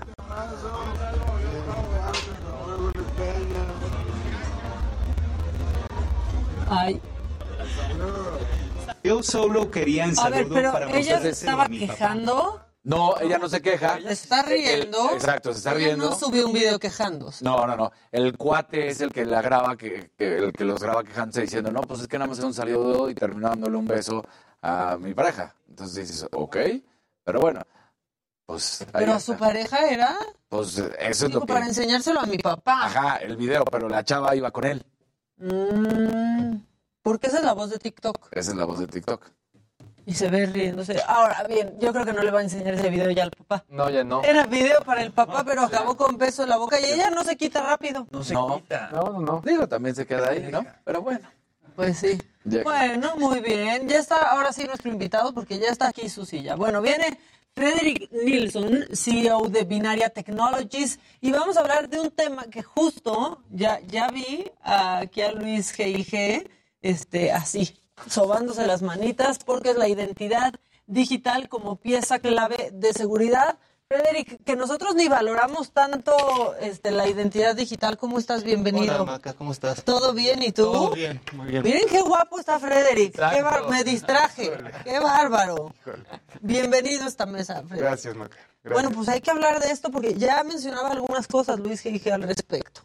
Sí, sobre todo el, el tema que se habló mucho después de lo que pasó en, Querétaro, todo el tema de los registros biométricos y que al, final de cuentas sí, la parte biométrica es quizá la llave más segura que podemos tener. El tema es cómo se respalda esa información y en manos de quién podría llegar a caer, ¿no? Exactamente.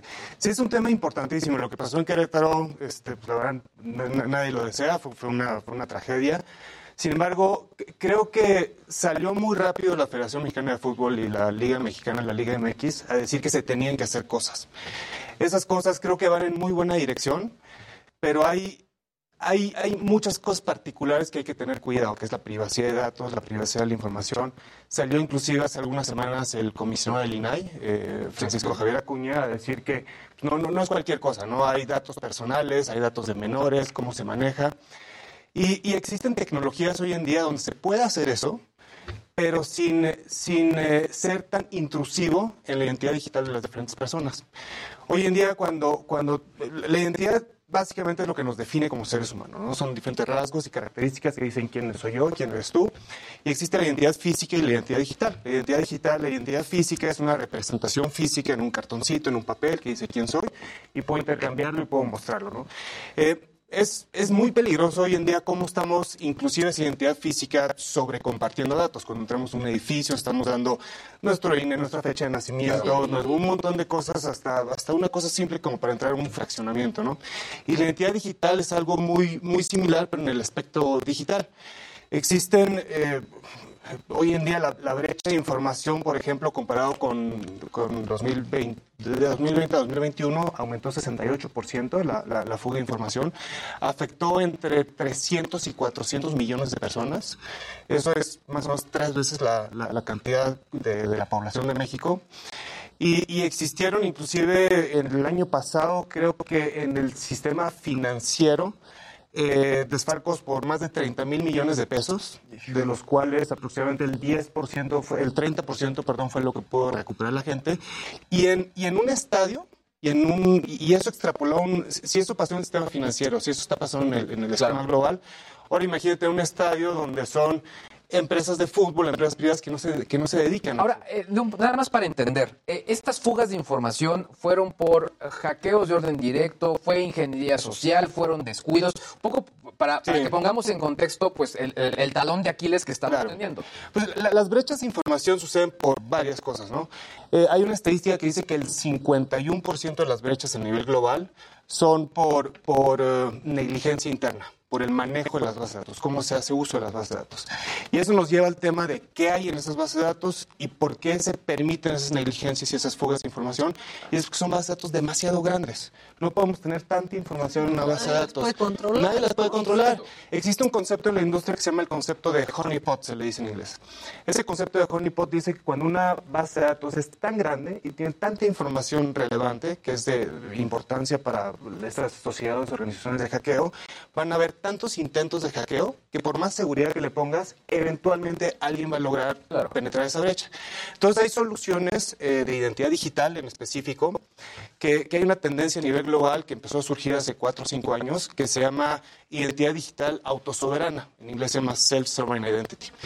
Y eso, esa identidad digital autosoberana está basada en que el usuario es el que controla su identidad, no las empresas. Hoy en día estamos acostumbrados al, single sign-on, que entro a, un- a una cuenta con mi contraseña de Google, con mi contraseña de Facebook, con mi contraseña de lo que sea, pero esas son contraseñas federadas que están controladas por organizaciones. Cuando hay una brecha en esa organización, hay una brecha en casi, en casi todo lo que esa organización Claro. afecta, ¿no? Y el Self- Self-Sovereign Identity, que es lo que, lo que estamos impulsando muchísimo, es una tecnología que está basada eh, con protocolos de blockchain, que no tienen nada que ver con criptomonedas, donde existe un protocolo de intercambio de información segura, donde yo te puedo comprobar a ti únicamente la información que tú requieres y que tú necesitas para cierto fin y cierto uso, sin necesidad de sobreexponer mi información. Eh, un ejemplo práctico es si algún día voy a rentar un coche, un automóvil.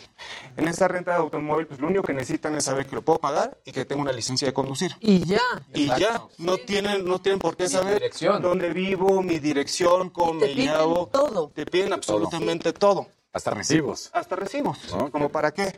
Entonces existe tecnología donde te piden a través de una aplicación, oye, compárteme esta información. Yo como usuario tengo la certeza que quien me lo pide es una empresa, una institución que forma parte de un ecosistema de empresas validadas y lo comparto únicamente que tengo una licencia y que tengo más de 18 años. No le tengo que decir mi edad, no le tengo que decir que nací en tal fecha, que tengo tal año, sino simplemente yo a ti te demuestro que tengo más de X años por cómo funcionan estos protocolos que, que, que Sí, estamos ya sin revelar más datos. Ya o sea, sin lugar revelar de más datos. nacimiento, año de nacimiento. Exactamente. Ya está validado. Exacto, ya está validado. Ahora, el gran problema que yo veo, por ejemplo, y ya decías, ah, la Federación Mexicana de Fútbol se quiso poner las pilas rapidísimo. Sí, pero brincándose muchas cuestiones que el INAI por eso. A mí lo que me preocupa es, ya en algún tiempo había sucedido que querían credencializar. No sucedió absolutamente nada con eso. Y donde veo yo más un área de oportunidad es en la reventa, porque siempre es lo mismo, ¿no? Para supuestamente todos los estadios hoy en México, cuando viene la venta de boletos, tienes que llegar con tu credencial de lector, volvemos a lo mismo, y no se te venden más de cuatro boletos. Curiosamente, los revendedores siempre terminan con 15 mil boletos. Entonces dices, ¿cómo es posible eso, no? Exactamente. Sí, y, y- y creo que se puede aplicar mucho para la reventa, se puede aplicar mucho para las, eh, las butacas que ya están previamente asignadas, se puede aplicar biometría facial para saber que quien, quien, quien compró una butaca realmente es quien vaya a esa butaca, pero, pero la biometría facial es un componente más de lo que es la identidad digital. La identidad digital comprende en realidad una serie de, de- de factores, nuestro comportamiento en Internet, lo que, quiénes somos cuando nacimos, etcétera, etcétera. Eh, y, y este tema de, de reconocimiento facial en los estadios, sí, creo que eventualmente sí hay que hacerlo, pero con cuidado, porque en algunos países hasta lo prohibieron. En- en- Eh, Hasta en el cajero automático. de pronto lo Sí, ¿no? por, por ejemplo, en, en España trataron de hacer una cosa similar en los estadios y lo terminaron echando para atrás. En Holanda también, en No, Italia incluso hay también. muchas tecnologías donde tú puedes entrar a una tienda, te reconocen físicamente, saben y ya saben qué compras, cuál es, cuál es tu departamento favorito, etcétera, etcétera, etcétera. O sea, pero digamos que la tecnología existe. El tema es cómo resguarda esa información para que de esta manera, pues, hay un estándar que permita que, pues, todo esté seguro. Sí, y, y ahí la clave es que quien resguarde la información debería ser el mismo usuario. Él debe tener control total sobre su información. Hoy en día, como dije hace rato, lo resguardan las grandes empresas, los grandes corporativos. La, tecnología que está impulsando y que es tendencia desde hace cinco años a la fecha es que sea autosoberano y así que el usuario lo controle y que el usuario decida qué compartir y qué no compartir y que no se hagan bases de datos grandes y centralizadas. Y tienen un montón de sellos criptográficos, tienen firmas electrónicas, tiene tema de biometría, donde inclusive uno con su propio dispositivo puede aplicarse su biometría, validarse contra sí mismo eso genera un QR y que eso te da acceso a algo sin que ese tercero te haya hecho la biometría facial, sino te lo hiciste tú mismo comprobando que eres tú y compartes únicamente las credenciales intrínsecas que tienes que compartir para ese Y fin. no más. Y otra cosa, también los usuarios hacer conciencia, porque de pronto has soltado tus datos y para Claro, todo, o sea, y con cualquier app, reconocimiento facial, ah, claro que sí, ¿no? Y no estamos dándole la importancia que tienen nuestros datos. No, pa- para nada. Y, eso, si lo pones en... en- si lo ves en el tamaño, por ejemplo, ca- cada usuario tiene vinculado su cuenta de correo entre, en promedio entre 130 y 200 cuentas diferentes. Claro. Entonces yo con mi correo de Hotmail, de Gmail, de lo que sea, tengo 130. entonces, No, no hay manera que yo controle Y eso. los, los passwords fáciles. Y los passwords fáciles, el, el típico 1, 2, 3 y mi nombre o mi fecha de nacimiento y, y se acabó. Por eso, como dices, Maca, la biometría facial creo que sí es muy, muy relevante, pero el tema es cómo resguardarlo, cómo cuidarlo y que, se haga, y que, que no se haga. Y además uso. desbloqueamos nuestras aplicaciones más importantes, ¿no? De repente El banco, por ejemplo, el banco lo tienes ya con el de la cara. Por hacernos la más fácil, ¿no? Sí. Simplemente de, ay, no quiero estar escribiendo la, la Contraseña. contraseña. mejor que me reconozca la cara. Y está bien siempre y cuando existan protocolos y regulación atrás. Por ejemplo, la banca no fue un proceso del día a la mañana, de, de la noche a la mañana, perdón. La banca fue un proceso que empezó con ciertos pilotos, estuvo la Asociación de Bancos de México atrás, estuvo la Comisión Nacional de Bancaria y de Valores. Después de ciertas pruebas pilotos entre la CNBB y los bancos, inclusive el mismo INE, que en, que en México no tenemos una, una credencial de, de identidad, sino es el INE el que to- toma ese, ese, ese rol. Eh, se, se hizo pruebas con la banca y después de varios años fue donde empezaron a poner las regulaciones y las metas para que saliera el, el go, to, el go live en cierta fecha, ¿no? Y, y creo por eso que en los estadios es algo que también se puede hacer, pero no es algo que pasa así, de la Sí, noche claro. a la mañana. Tiene que ser un proceso, tiene que haber unas pruebas pilotos, tiene que haber una credencialización. Siempre vamos a volver a lo mismo. ¿Cómo le vas a hacer cuando vayas a llevar niños? Porque no deben de tener la información deben. de los niños. Bueno, de un menor de edad, ¿no? Porque también ni de 15 años se debe de tener esa información. Y, y la problemática también en los estadios es, porque ya lo decías, estuvo prohibido en lugares, por ejemplo en Inglaterra, en Bélgica, ¿qué es lo que hacen con cuando quieren evitar que entre algún hooligan? Pues tal cual es a la vieja usanza, con las camaritas, y están los de seguridad viendo y cotejando que no vaya. Y claro, se les cuelan personas, Sí. porque al final pues no puede estar haciendo. Lo que sucede, ya lo decías tú, en Estados Unidos con alguna venta y reventa de boletos, la gente ya compra su boleto, ya saben qué es el boleto y está autorizado lugares del mismo donde lo compraron para revender. Entonces saben quién está vendiendo el boleto a quién lo compra ahora. Entonces sí hay un seguimiento puntual de esa situación que yo creo que así es como debería de iniciar y no tanto con la cara de la persona, ¿no? Sí, exactamente. La, la- la cara de la persona es un factor más de todos los factores que compren nuestra identidad. Claro. Y como dijiste, los menores están protegidos. Tenemos en México leyes que nos protegen. Está la Ley Federal de Protección de Datos Personales. Está el derecho ARCO. Para los que no conozcan qué es el derecho ARCO, es el derecho al acceso, rectificación, cancelación y oposición de mis datos personales. Donde el acceso es que yo como individuo tengo derecho a decir a cualquier organización que tenga mis datos, quiero saber qué información mía tienes tú. La cancelación es que eh, la, la información que quiero, quiero que, que- que quiero que te olvides. Eh, rectificación es que la corrijas porque hay un error y la oposición es que sin el aviso de datos personales, sin el aviso de privacidad, decía quiero hacer cierto uso de esa información, ahora yo ya no quiero que hagas uso de esa información. Y, y- y creo que todos como individuos tenemos que, que- que ser conscientes de, esa- de ese poder que tenemos pero también existen muchas complicaciones en el proceso de hacer uso de, de ese derecho arco, porque tienes que levantar una carta, levantar un oficio, mandar un mail, y deberían de, lo que se está impulsando ahorita son tecnologías donde con dos o tres botones tú dices, quiero saber qué información mía tuve, ¿por qué? Porque tengo derecho a ella, porque es mi información.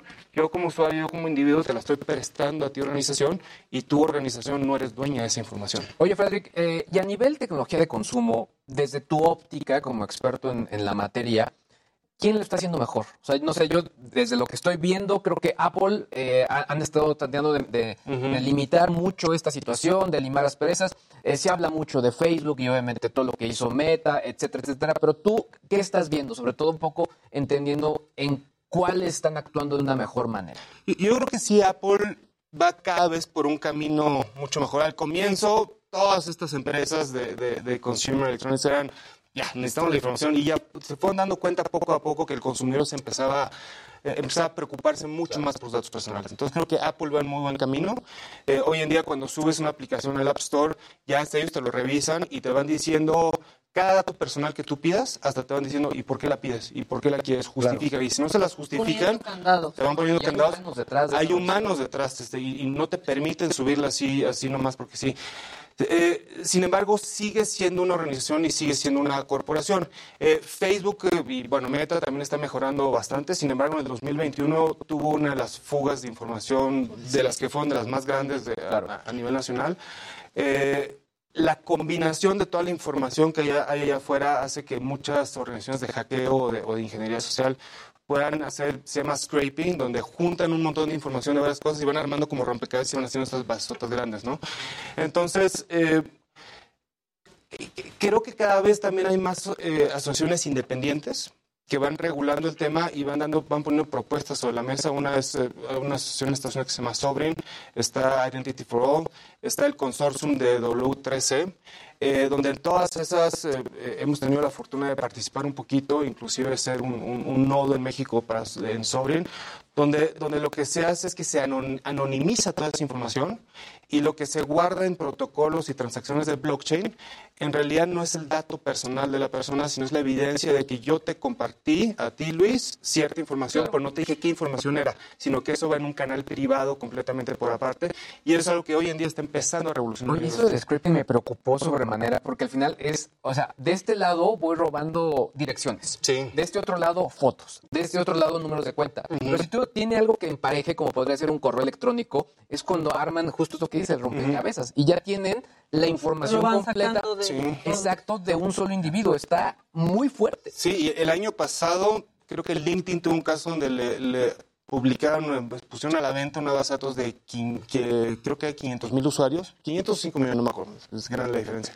Y justo fue un tema de, de scraping, donde es por, por los correos que te mencioné hace rato, que cada individuo tenemos en promedio 130 eh, o entre 130 y 200 cuentas vinculadas a nuestros correos. Entonces empezaron que si con un correo electrónico, después eh, cuando, eh, cuando hackeaban una base de datos, sacaban ciertas contraseñas y con esas contraseñas, con el mismo correo, trataban de entrar a otras cuentas. Sacaban una foto de un lado, sacaban una fecha de nacimiento y armaban un rompecabezas donde son bases de datos vendibles y con altísimo valor.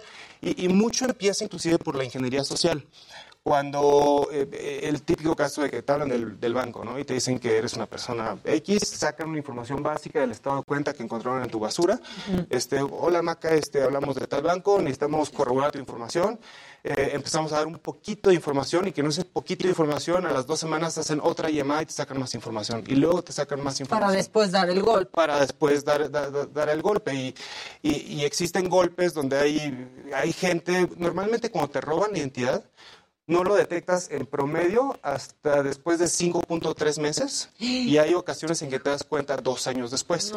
Y ahí pues ya, ya qué haces, ya, ya te la robaron, ya sacaron un crédito a tu nombre, ya sacaron un coche a tu nombre, ya sacaron una cualquier cosa a tu nombre, ya, ya, ya reclamaron un seguro a tu nombre. Grandísimo. Y ya cuando lo quieres reclamar, este, normalmente el, el orden de reclamo es decir, yo no fui, comprueba que tú no fuiste, trato de comprobarlo de alguna manera, y lo que me dice la institución, la aseguradora financiera, lo que sea, es que, pues, es que tú diste toda tu información y es tu responsabilidad. Yo solo ahorita no he podido, y, y a mí sí me tocó ver un caso eh, en mí.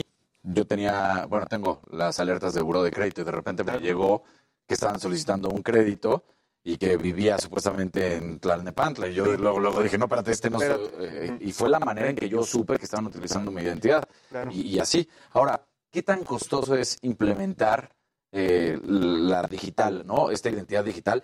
Empecemos por los estadios, pero a nivel mundial en todo el día al día, ¿no? Sí, antes de hablar del costo, eh, me gustaría enfocar un poquito en, en- en un estudio que sacó el Banco Interamericano de Desarrollo hace, creo que hace dos, tres años, donde decía la diferencia del costo de un proceso físico contra un proceso digital.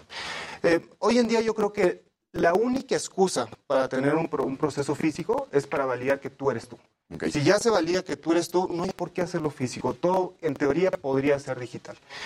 Y, y ese proceso físico, cualquier trámite burocrático, sacar un crédito, este, un, un trámite con un gobierno, sacar una colegiatura, según el Banco Interamericano de Desarrollo, costaba en promedio 9.10 dólares. El costo, no, no estoy diciendo el precio, sino el costo que pone una persona ahí, que ponga el sellito, que empuje Sí, el papel, eh, etcétera. que ¿no? funcione. Que funcione. Si eso lo vuelves 100% digital, el costo se puede reducir a 45 centavos de dólar. Nada. O sea, de 9.10 dólares a 0.45 centavos. Y no lo digo yo, lo dice el Banco Interamericano de Desarrollo. Entonces, hay un ahorro casi el 95%. Entonces, eso si lo extrapolas a cuánto te puede costar una solución de identidad digital, pues es, es nada. Y, y- y la solución digital, lo que está hablando en los estadios ahorita, no es tanto una solución de identidad digital, es una solución de biometría facial. La biometría facial, pues sí tiene cierto costo. Tienes Claro. que poner cámaras, tienes que poner hardware, tienes que poner No, eh, el gestores, el almacenamiento. cómo lo almacenas, en qué redes, con qué seguridad, con qué estándares, etcétera, ¿no? Eh, en cambio, si eso lo haces con una identidad digital autosoberana, que es eh, la, la- la nueva tendencia que estoy, que estoy mencionando, entonces todo lo llevas a que en realidad el resguardo se haga en el mismo dispositivo del usuario, que no se haga en bases centralizadas. Sí, no está en otro No lado, está está, en- contigo. Entonces el costo es, es ínfimo, es, es muy, muy pequeño comparado con poner un montón de cámaras, un montón de seguridad, un montón de filtros, cuando todo tú te puedes auto-autenticar en tu dispositivo, generar a lo mejor un QR, entrar y buenas porque le deja la responsabilidad al usuario. Es decir, tenemos que ser responsables de nuestra propia información. no alguien más. No alguien más. Y que haga mal uso de ella. Y también falta muchísimo esa cultura de sí aceptar la digitalización. Totalmente. O sea, yo tengo la, la licencia digital. Y es un problema. Sí. Es un problema que en el banco la acepten, es un problema que en una empresa la, la enseñes para y te dejen entrar, porque no se la quedan. Claro. ¿No? Aunque está, puedes ver el QR, está, pues Todo. está emitida por el gobierno de la Ciudad de México, pero no existe. Pareciera que solo tiene validez pues ante los policías de tránsito, con suerte, no me han parado, ¿no? No he tenido que enseñarles la licencia, pero es como si no valiera. Es como si no valiera. Y eso es algo que hay que, hay que, hay que tratar de cambiar. Y creo que no solo aplica para la licencia, aplica para todos los otros documentos digitales que podemos ir sacando. Sí. Eh, por ejemplo, hoy en día, después de tu familia y tu círculo más cercano, ¿quién es el que te conoce más? Tu patrón, el que te da trabajo. Tu patrón, el que te da trabajo, el que te paga la nómina, sabe tus antecedentes, sabe cómo te compras en el trabajo, sabe cuánto te pagó, tu buro de crédito, sabe tus estudios, sabe tus todo eso. Entonces, piensa en todas las empresas hoy en día que te dan tus credenciales físicas y estás con tu credencial física para todos lados. Y después quieres pedir un crédito y quieres comprobar que trabajas en cierto lado. Tienes que ir otra vez con tu patrona que te firme una carta y enseñar a lo mejor tu credencial física, enseñar a lo mejor tus recibos de nómina. Eh, y si eso se puede hacer de una manera 100% digital, que además la credencial física a lo mejor te sirve para, para ver que tengas que estar en la zona física donde tengas que estar. Pero con una credencial digital, tú puedes compartirla eh, con una institución crediticia, por ejemplo, y decir, yo no gano lo que gano porque yo lo digo, sino porque lo dice mi patrón. Y, y, y acá está, y yo te lo estoy compartiendo porque trae un sello criptográfico de mi patrón y tienes que aceptarlo porque trae, es como si fuera un sello de mi patrón. Te doy mis recibos de nómina que los emitió mi patrón. Te doy todo mi historial laboral porque me lo dio mi patrón. Y lo mismo para cuando haces un, un quieres postular por una maestría, para un doctorado. Este hoy en día es un proceso bastante burocrático donde terminas la licenciatura, tienes una maestría y todavía tienes que paquetar todo en folders, tienes que mandarlo, tienes que sellarlo. Yo puedo comprobar digitalmente, Arcaico, claro. arcaico, si yo lo puedo comprobar y no porque yo lo digo, sino porque la institución que me otorgó el título lo dice, ya con eso reduzco de manera impresionante los costos del proceso y mejoro de manera muy significativa eh, la experiencia del usuario. Claro. Híjole, pues hay mucho por hacer, ¿no? Mucho, suena, suena un camino bien largo todavía, Freddy. Es, es largo, pero es apasionante. A mí, Pues sí, hay, la, la identidad digital es algo que, que, que la verdad eventualmente todos vamos a empezar a adoptar. Tiene que llegar. no Tiene que llegar. Y, y creo que inclusive para el bien social funciona. Hoy en día en el mundo hay un billón de personas sin identidad. De las casi 8 billones de personas que somos, Sí. hay casi un billón que no tienen identidad.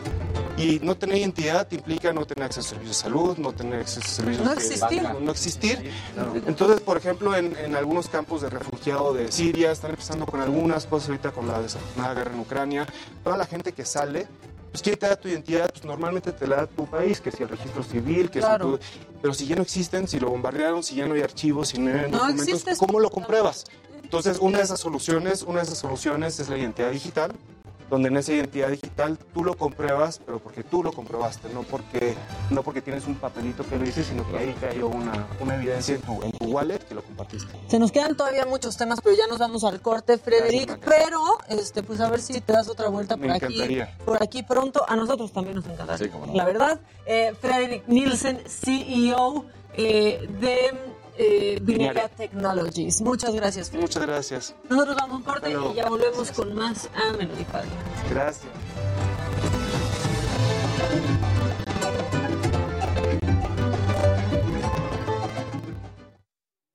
Hombre. Está cañón, ¿eh? Me Estuvo bien padre. un poquito en curva y al comienzo siempre un poco nervioso, pero no pasa Ah, estuvo súper. Gracias, ¿eh? Hoy muy padre este programa, ¿eh? Muchas gracias. Estado Te esperamos pronto por. Gracias, muchísimas gracias. Cuídate mucho. Hasta luego. Bye. Cuídate, gracias. Gracias. Muchas gracias. Mucha gente diciendo que qué guapo Frederick. Ya no soy yo, es la gente de Facebook y de YouTube y del WhatsApp. Sí. Que preguntáramos sobre, sobre Cambridge Analytica. Muy clavada la gente. Urson Conan Wolf, que llevaba Microsoft. Ah, ¿cómo estás? Bien, pasaba rápido de Roberto. Hombre, claro que sí. ¿Cómo estás? Bien. Yo no. Que te iba a llevar a Dubái. Ay, ¿y qué pasó? Es que no podía irme. Sí, hay que... hay Yo también puedo ir, ¿eh? ¿Sigues con...? Ah, Sigo con su familia. súper. Pues sí quiero ir pronto. A ver qué hacemos. Escríbeme, ¿no? Órale, ya está cerca. Gracias, cuídate mucho. Bye. Hasta luego, éxito. Bye, Gracias, cuídate. bye. Bye.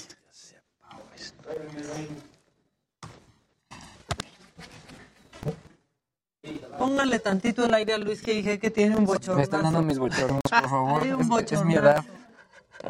Oigan, ¿creen que sepa de deportes? Nah, no.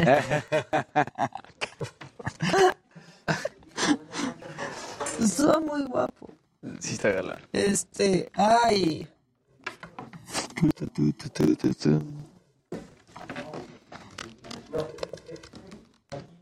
¿Estás en la menopausia, Luisito? ¿Qué?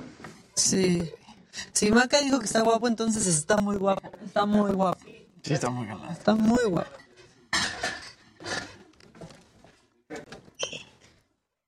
No se veía nada nervioso, súper buena la información que dio. Casarín, ¿dónde conseguimos esos chilaquiles deliciosos? En Barranca del Muerto. Y hay Ah. otra, ¿no? Hay una en este El sur sur, ¿no? ¿O no, no, para Es que la verdad es que no sé dónde está, pero según yo es por Tasqueña. Yo, fíjate que la otra vez sí llegaron a casa y dos días después ya no, así de, ¡no!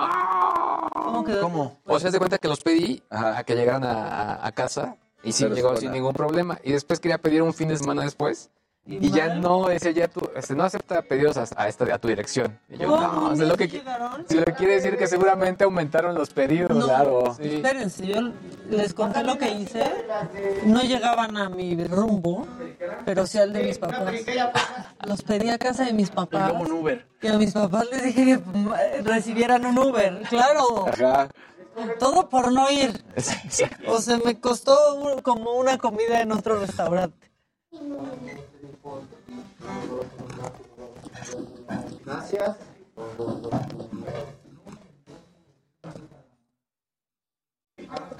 Es un favor enorme. Pasamos de este lado, por favor.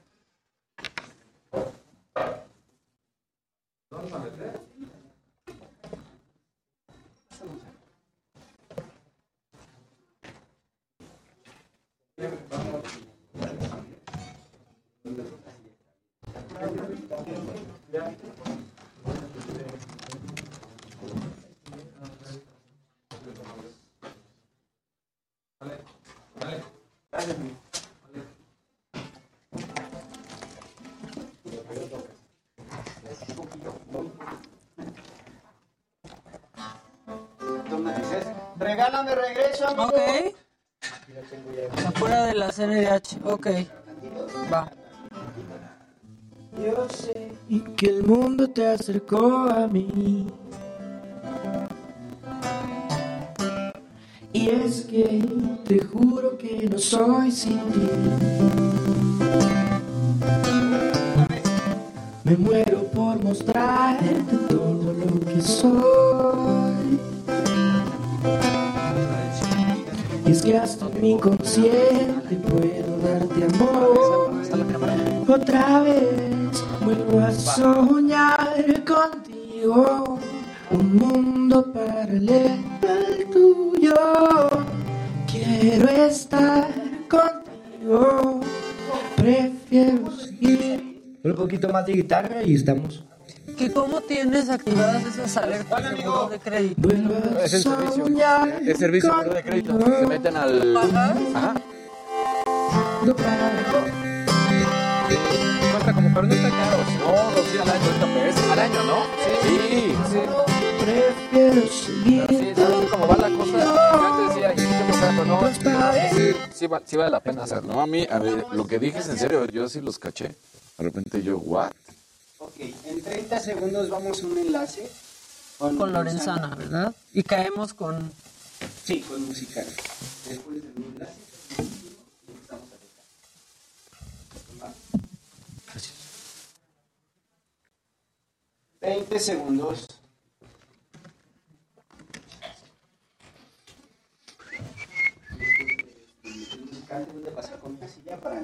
¿Cómo Muy bien, muy bien, ¿ustedes?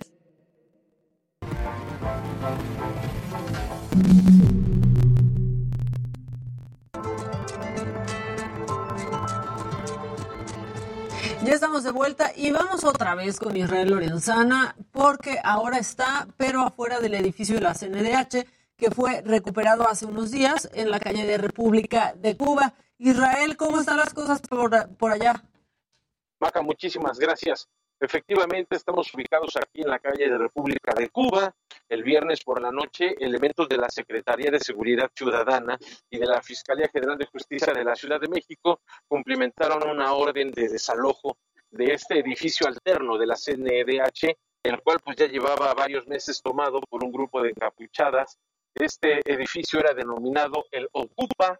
A través de redes sociales, Maca se dio a conocer la agresión que sufrió una mujer y pues también su vehículo fue prácticamente deshecho por unas jóvenes que estaban precisamente en este edificio que observas de fondo y que además el día de hoy está totalmente resguardado por elementos de la Secretaría de Seguridad Ciudadana del agrupamiento Ateneas. Bueno, pues tres mujeres fueron detenidas, Maca, fueron llevadas eh, precisamente al Ministerio Público y el día de hoy va a ser su primera audiencia en Santa Marta para decidir su situación jurídica. Estuvieron en este lugar cuando agredieron a la mujer que se dio a conocer a través de redes sociales, se inició una carpeta de investigación y bueno, pues de ahí fue que llegaron hasta este punto los elementos por la tarde noche del pasado viernes a hacer las detenciones. Una de esas jóvenes intentó brincarse eh, a uno de estos edificios, Marca, fue pues verdaderamente todo un problema para poderlas detener. Finalmente fueron pues detenidas y este edificio continúa resguardado por los elementos policíacos. Pues Maca será un juez quien decida y defina la situación jurídica de estas tres mujeres que fueron detenidas. El día de hoy es su audiencia en Santa Marta y por supuesto nosotros vamos a estar al pendiente, Maca. Nosotros también, Israel, muchas gracias por la información. Pues al pendiente, buenas tardes. Un abrazo. Bueno, pues ahí está. Y ya llegó Charlie Rod, que cante de una vez, ¿no?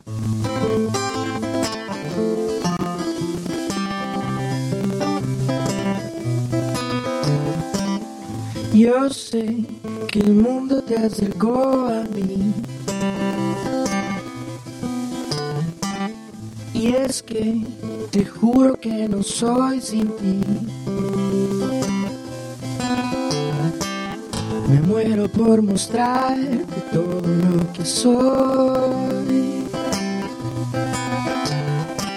Y es que hasta en mi inconsciente puedo darte amor. Otra vez vuelvo a soñar contigo. Un mundo paralelo al tuyo.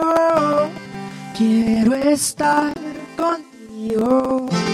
Prefiero seguir tu mío.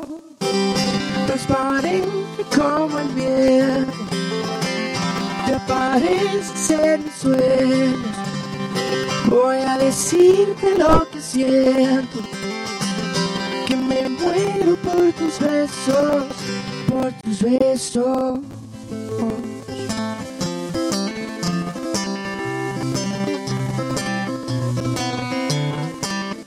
Yo sé que el mundo me acercó a ti. Me muero por mostrar todo lo que te amo. Oh, y es que hasta en mi inconsciente puedo darte amor. Otra vez vuelvo a soñar contigo. Un mundo paralelo al tuyo. Quiero estar contigo. Prefiero seguir dormido. Transparente como el viento. Te parece ser mi sueño. Voy a decirte lo que siento. Que me muero por tus besos, por tus besos.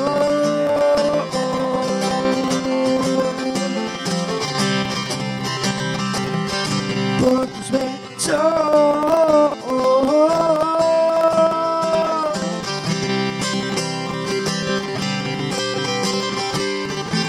Yo sé que el mundo te acercó a mí.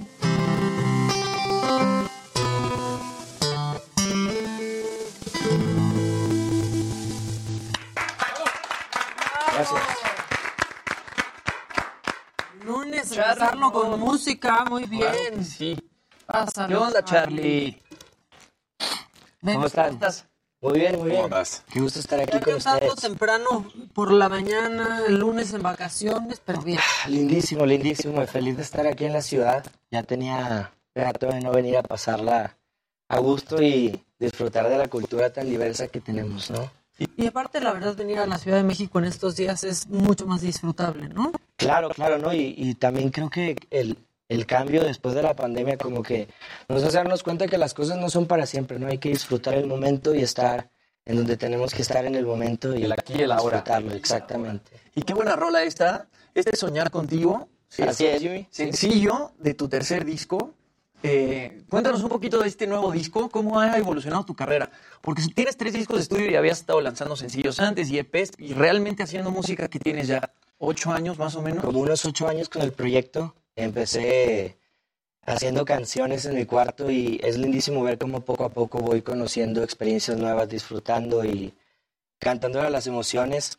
Este tercer disco es muy especial para mí porque engloba mucho de lo que estaba pasando y yo personalmente en la pandemia, desde todo lo que tenemos en común nosotros, ¿no? Que es los cambios drásticos y el- las diferencias de un día para otro, eh, la ambigüedad, no saber hacia dónde van las cosas y muchos temas personales que me hicieron ir escribiendo canciones a lo largo de todo el 2020. Y es bonito que poco a poco cada canción me ha ido acompañando como, como una amistad, ¿no? Y como un recuerdo de un checkpoint de un momento específico en mi vida. Y es bonito poder sacar como este bebé, tercer disco, y, y mostrarlo ya a todos en, vaya, pues, en plataformas y en el mundo real, ¿no? Y mucha felicidad también de ya poder tocar en, en vivo otra vez. Estuviste en Pal Norte, ¿no? Y ahorita pues tienes una serie de shows, te vas a presentar en el lunario eh, del Auditorio Nacional dentro de muy poco. ¿Cómo te sientes por eso? Porque pues la pandemia le vino a tirar este pues el changarro a todos los artistas, ¿no? Y de pronto estas presentaciones por streaming no eran lo mismo a poder subir a un escenario y presentarte para la gente en vivo. Sí, no, es, es algo que no se cambia por nada, ¿no? Es un momento que los artistas eh, no pueden dejar ir, no es componer sino poder expresarse físicamente cerca de las personas, poder conectar, eh, viendo a los ojos a la gente, ¿no? Y poder escuchar también esa reciprocidad a la hora de cantar una canción y ver que hay personas que pueden cantar contigo, que pueden conectar con sus propias situaciones, sus propias historias y voy, voy con toda la actitud de disfrutar el show como si fuera mi último show. Y es un género que ahorita le va mucho mejor en México, ¿no? Este folk que de pronto pues no escuchábamos tanto hace algunos años. Cero, es un no folk, nada. Es un folk muy gringo, es un folk muy este europeo, de pronto a mí me suena un poco a Jake Bogg y era algo que antes no se hacía en México. ¿Cómo empiezas tú y cuáles son tus referencias para empezar a hacer música? Bueno, de chico mi papá me ponía música de, de Eagles, de America, de Elton John, que es una, bueno, si no es más bien mi cantante favorito.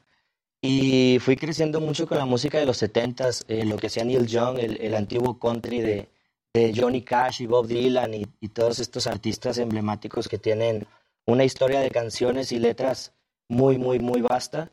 Me ayudó muchísimo a darme cuenta que era como algo que yo estaba buscando, un poco trabajar en mi color de voz. Eh, tuve varias bandas en el proceso, luego conocí esta ola del Britpop de Coldplay y, y todo este tipo de bandas que, que me hacían sentir de cierta manera y que llegaban en un momento adecuado cuando yo tenía que escuchar esas canciones. Y pensé y dije, ¿por qué yo no puedo hacer eso? ¿Por qué no puedo dedicarme a lo que más me gusta y puedo hacer que las personas también en algún momento que necesiten escuchar una canción se topen con alguna canción mía y puedan sentir algo con ella?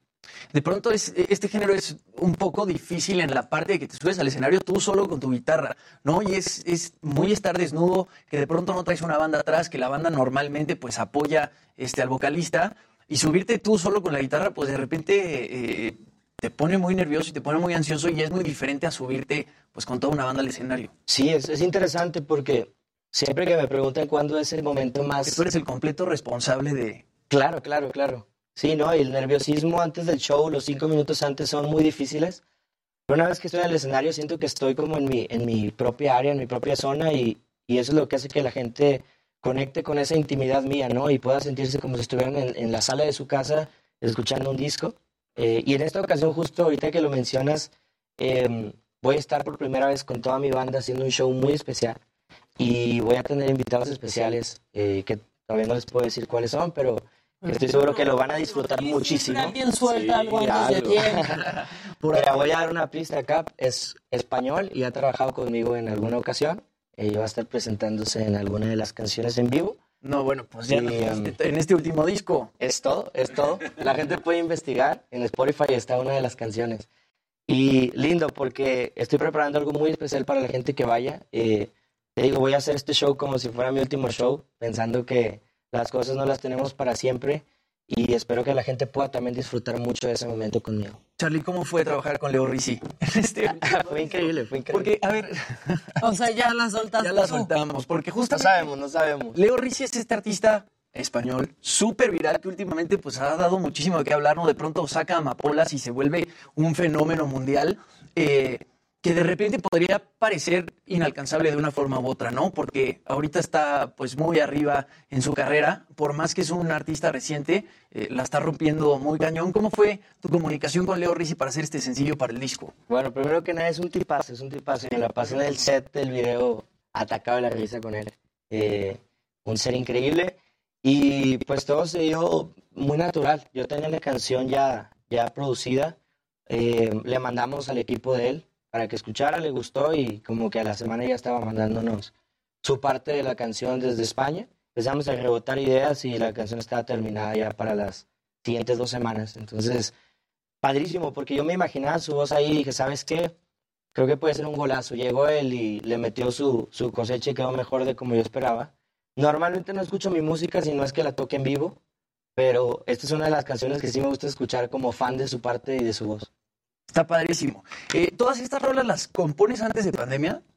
La mayoría de las canciones sí, las primeras seis canciones que salen y las segundas justo en la salida de pandemia, ¿no? Que también era un momento un poco de incertidumbre, eh, pero que también yo estaba saliendo de unas cuestiones personales eh, fuertes, entonces el disco te va llevando como una historia del proceso que yo estaba viviendo emocionalmente, pero tiendo a cantarle a las emociones, es- eh, no hay historias muy, muy específicas y siento que eh, puede conectar con, con situaciones diferentes que esté viviendo alguna otra persona en algún momento o en algún lugar muy, muy opuesto al mío. ¿Ha cambiado tu forma de componer, Charlie, de una forma u otra? ¿O sigues siguiendo como el mismo proceso de cuando empezaste a hacer este, canciones? Siempre empiezo por la música y creo que la música te va dando un poco eh, la pauta de, de hacia dónde cantar, eh, qué frases decir, las palabras van saliendo solas, después empiezas a cantar oraciones y empiezas a diseñar una historia que yo siempre he dicho que eh, no soy yo el que escribe las canciones, sino yo abro un canal para que algo o alguien me mande las palabras necesarias que tengo que decir.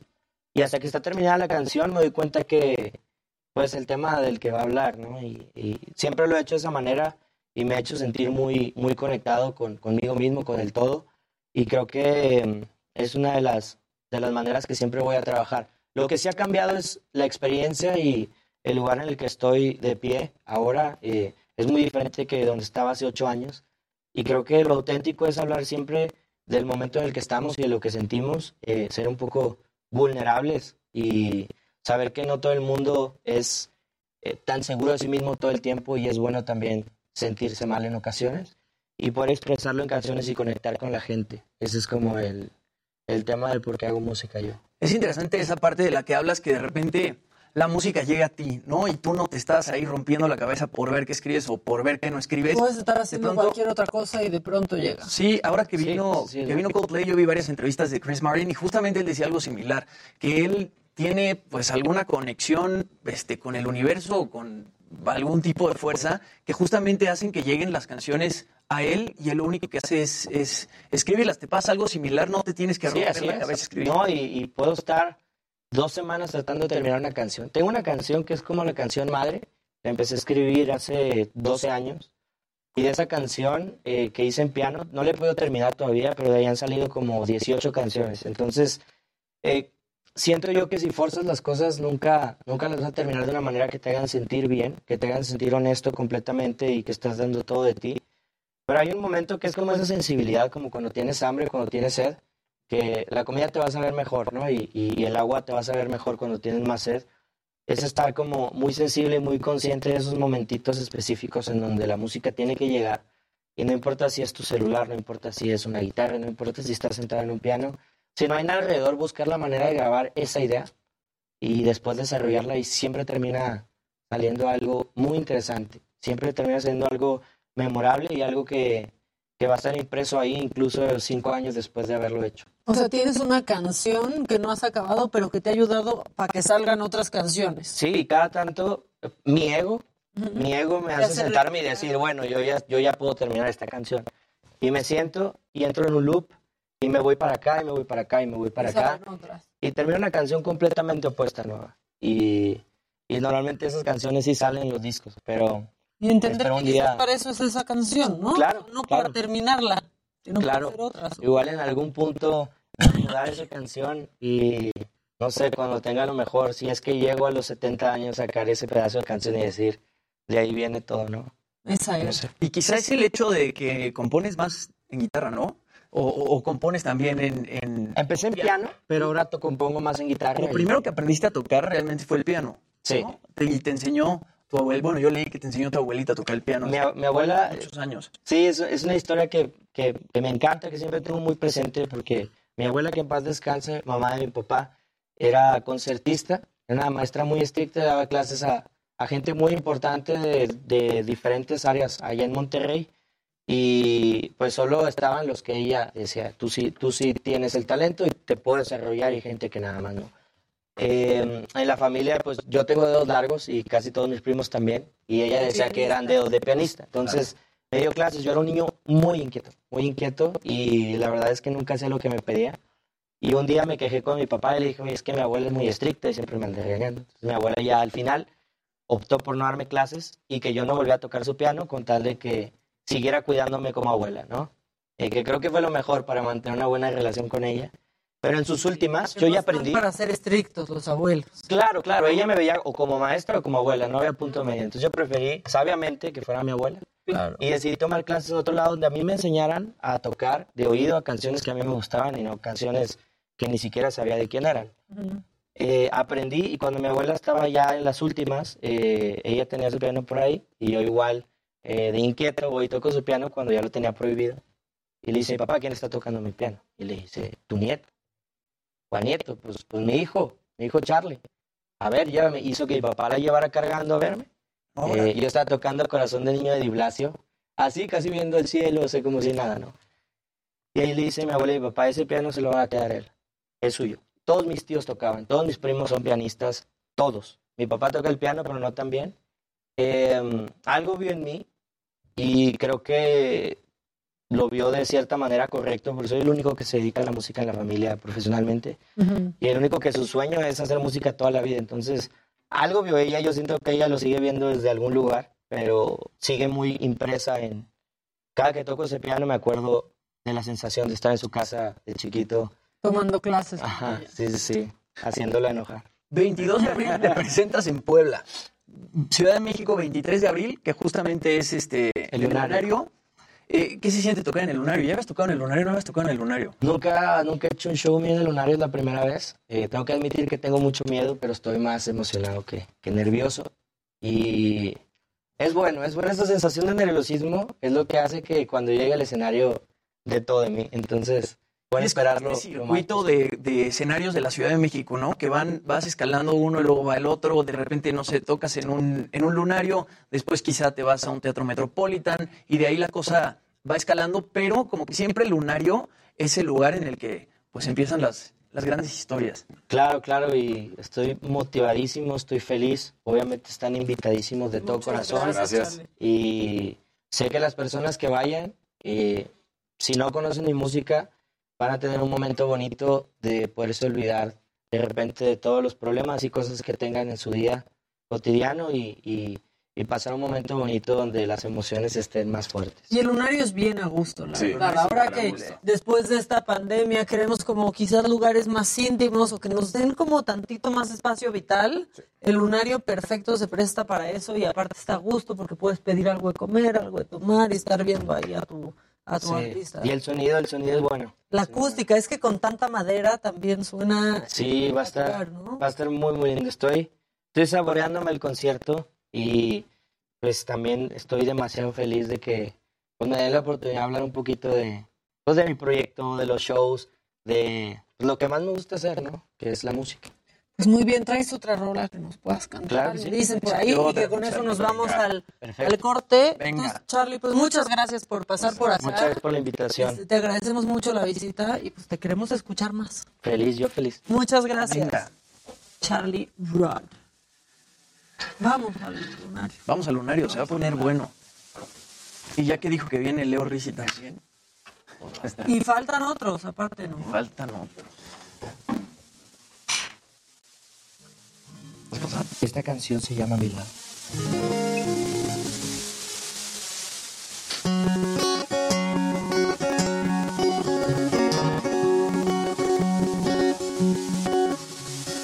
Vuelves a olvidarte de la falta que me haces aquí a mi lado. No puedo evitarlo. Y yo sé que tú también me quieres cerca de tus brazos y tus labios. Deja de ignorarlo y se nubla tu mirada. Le mientes a tu corazón dañado.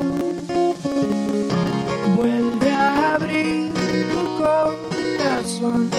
El pasado y el amor. Y verás también que quieres esto. Volverá la luz de ayer, crecerán los árboles y sabrás que ya no tienes miedo.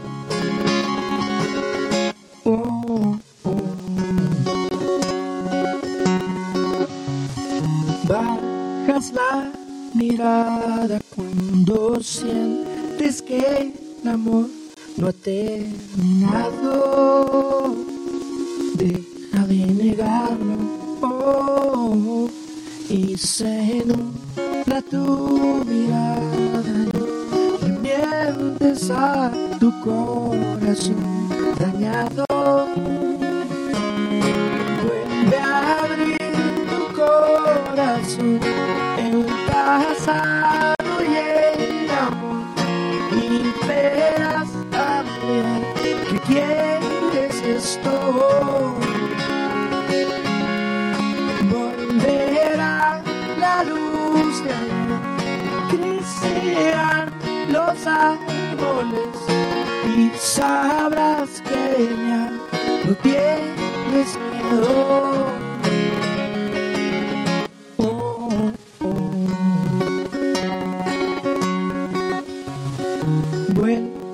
Olvidarte de la falta que me haces aquí a mi lado. No puedo evitarlo.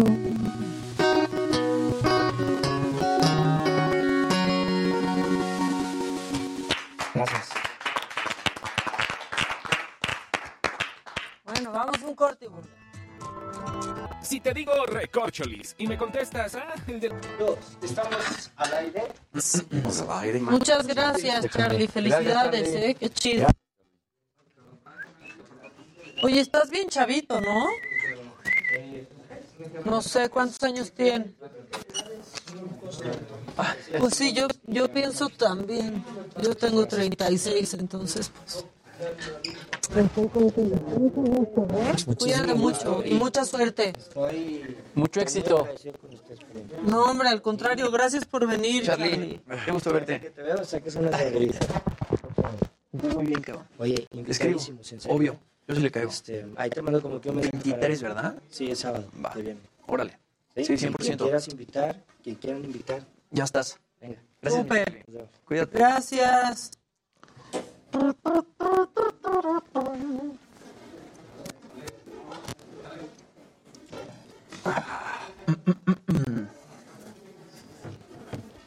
Pues a mí sí me gusta, dice Iris, muy lindo muchacho, muy talentoso, un aire de Sabina y Cañón. Sí se parece, ¿eh? Sí. Ah, no, claro, pero bueno, el efecto que tomó. soy fiel, pero Frederick, ay, papantla. Hijos de la- ¿Hablará de espectáculos? Ay, papantla. Sí, porque tecnología se habla, ¿eh? De tecnología se habla, entonces no quise decirlo. No quise decirlo porque. Porque pues sí es lo suyo.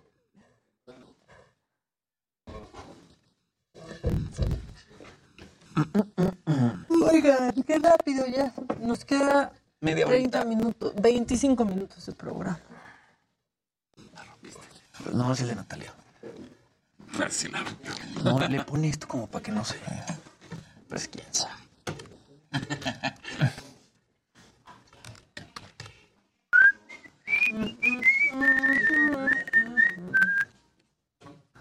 Todo el mundo está en el chat. Que si ya le abren fanpage a Frederick, están diciendo, es que están muy chistosos y todos decían, qué interesante tema, Frederick. Muchas gracias, todas en el chat de Y Facebook. todas muy atentas. Ojalá pr- pronto hablemos más de esto. Están tremendas. Este, nunca los había, lo había escuchado y sí me gustó, dice Jezabel Ramos. Saludos regios. Inviten a Ale Preiser o a Eli Moya. Invítenme a su concierto, dice Ivonne Ruiz. Que qué calor, ya no te pusieron el aire, ¿verdad? No, pero ya, pero, pero ya está más. ¿Ya te pasó el ¿eh? bochorno? Ya está muy abochornado. Ay, perdónenme, oigan, me está dando el bostezo. A mí también, hombre. Patrick está casado y con una amiga mía. Carmen, por Ah. favor. Por favor, ya cálmense todos en el chat. Yo, Jerica o Jerica, como sea, yo sí me di cuenta que traía anillo. Yo sí, todos vimos que traía anillo. Dijimos, ya ni se emocionen, muchachas. El señor es ¿Qué creen? casado. ¿Qué creen? Bien golosos con el Frederick. No, es que estaban. Cuéntanos más, Frederick. Qué interesante. Nunca están así en el chat, señoras. Nunca. ¿Qué cosas? Ahora sí que ya siéntense, señoras. Em, ¿Qué? Trailer de Thor, Love and Thunder. No asuste. Que no mencionaste la actuación de Carol G. Ah, Carol G. Sí, sí, sí. Y en el chat de la banda también bien felices con Frederick Maquita. ¡Qué bárbaros! Sí, ahorita lo pasamos. Tú ya lo traías, ¿no? Sí. Nerdgasm. ¿Ya hicieron su declaración anual? Ya. No, mañana voy a sentarme con mi contador. Híjole. O sea, ganó su chantaje. Sí, no, aparte me la encontré el viernes. No, pero ya sí la tengo que ver. Y es buenísima y aparte me cae muy bien. Por si nos estás viendo. Es casado, Maca, pero no le impide lucirse. Ya le abrimos fanpage. Que nos lo robe la identidad, dicen. Oigan, pero ustedes, o sea, aquí todos son casados. Sí. Jimmy no, pero casi. Casi, que sí. casi. Jimmy está semicasado. Semicasado. De hecho, por tiempo ya está más que casado. Ya lo pueden Sí, ¿cuánto demandar. lleva? Ya te pueden quitar. Sí, ya el tuyo ya es. ¿Cuánto? Cumplimos siete años en septiembre. ¿Ves? Ya.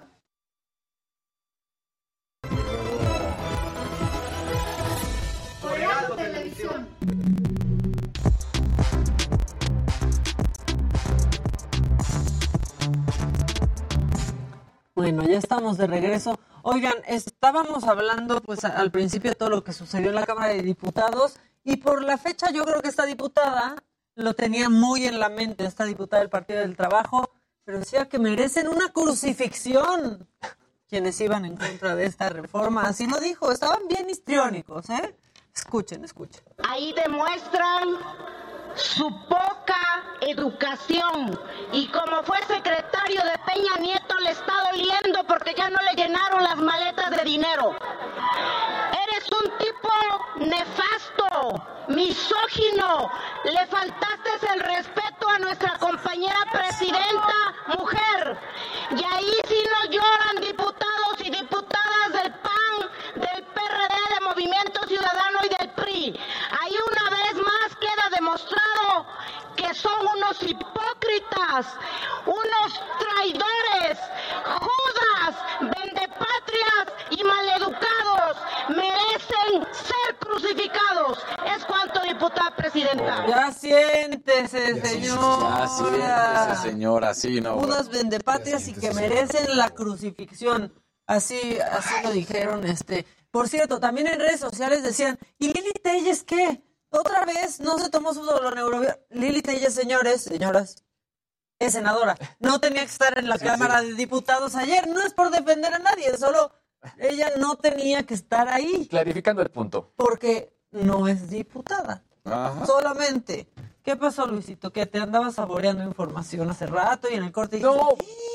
Bueno, eh, eh, salió el, el nuevo tráiler de Thor Love and Thunder, que es más bien de aquel lado de la mesa. Nerdgasmo, que Pero ya, está padre. ¿eh? Lo que vi. Ya lo mandé a cabina para que ahorita veamos el nuevo teaser de Love and Thunder justamente de Thor y nos platicas un poquito más porque yo no le sé muy bien a eso de los superhéroes, mi querido Luis, pero sale Natalie Portman. Ahora son Exactamente, que es el regreso de Nat- Natalie Portman. a Natalie Portman sí le sabes muy bien. No, no, es que está muy bien conocida la historia y obviamente también eh, hay que recordar cómo termina, eh, más bien en este caso el arco de, de Thor en las, en las últimas películas de Avengers, que es ya yéndose junto con eh, la gente de Guardianes de la Galaxia. Así que estará bastante interesante, sobre todo porque Guardianes de la Galaxia fue una de estas franquicias que no es que haya renovado todo el movimiento cinematográfico de, Marvel, pero eh, sí tiene como otra onda por la parte musical. Así que creo que va a estar muy interesante volverlos a ver juntos. Y ahora, pues el regreso de Natalie Portman, que como ya mencioné, habíamos dejado de verla en otras eh, de las entregas de Thor. No, y para los que sabemos de, de estos cómics también,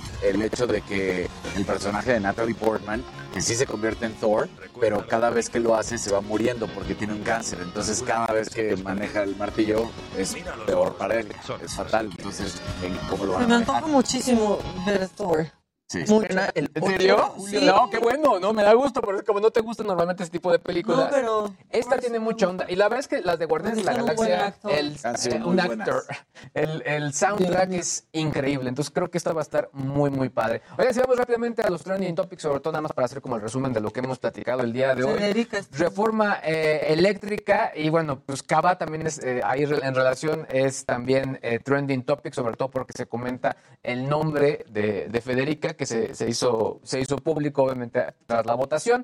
Después está Día Internacional de los Monumentos. eh, hoy se celebra el Día Internacional de los Monumentos y Sitios que fue establecido con la finalidad de conservar y proteger nuestro patrimonio histórico. Y finalmente Coachella, del cual ya nos habló Jimmy y sobre todo que bueno, seguirá dándose de qué hablar, sobre todo porque es un festival que tiene una duración pues bastante, bastante prolongada. Todavía le falta este fin de semana y pues también se va a estar transmitiendo por YouTube. Y bueno, grandes estrellas, ¿no? Billie Eilish, Harry Styles, que ya cantaron The Weeknd, este, Coachella, no falla. Bueno, y hablando de películas, pues han estado criticando un poco eh, King Richard, esta película por la que Will Smith ganó el Oscar a Mejor Actor. con la, con la que enloqueció. Con la que Ajá. enloqueció. Es que además el, el, ay, el chiste de Amy Schumer fue buenísimo, ¿no? Cuando dice tantos años de no ver a las mujeres protagonistas en historias de Hollywood Y este año por fin lo hicimos. La del papá de las, de las Williams, ¿no? Entonces, ¿qué Ese, es justo el tema, ¿no? La poca participación de pronto de Serena Williams, quien, bueno, como que al final empiezan a- a ver un poco cómo despega su carrera, y es justo por eso que esta denominada mejor tenista de la historia declara para Insider que la película, bueno, terminó con el inicio de Venus, ¿no? Pero que también, bueno, su historia tiene mucho drama por ser contado, y bueno, quieren producir una película justamente para Venus. Dice, la película acabó con el debut de Venus, ella va en su dirección y yo voy en la mía. Son ¿Para dos historias. Serena? La película acabó con el debut de Venus. Sí, sí, sí. Ajá. Ella va en su dirección y yo voy en la mía. Son dos historias completamente diferentes. Tuve un viaje difícil, no lo hice bien y luego lo hice. Es mucho drama, es una telenovela. No creo, no creo, no no creo que haya reconocido mis logros lo suficiente. Soy una de esas personas que dicen, si está hecho, está hecho, he seguido adelante, porque si piensas demasiado en lo que has hecho, puedes dejar de hacerlo y nunca quiero parar. Todavía estoy tratando de alcanzar mis metas. Se está pensando en que hagan una cinta sobre ella, ¿no? En 2021 fue la segunda deportista con mayores ingresos del mundo, con 45.9 millones de dólares, solo detrás de Naomi Osaka, que ella hizo 57.3. Entonces están pensando en hacer otra película que realmente Hable pues de aborde ellas. el tema de ellas. Porque ¿no? la verdad no- es que es una no historia impresionante. Fueron rechazadas por ser tenistas de raza negra. Fueron rechazadas por ser tenistas con una musculatura impresionante.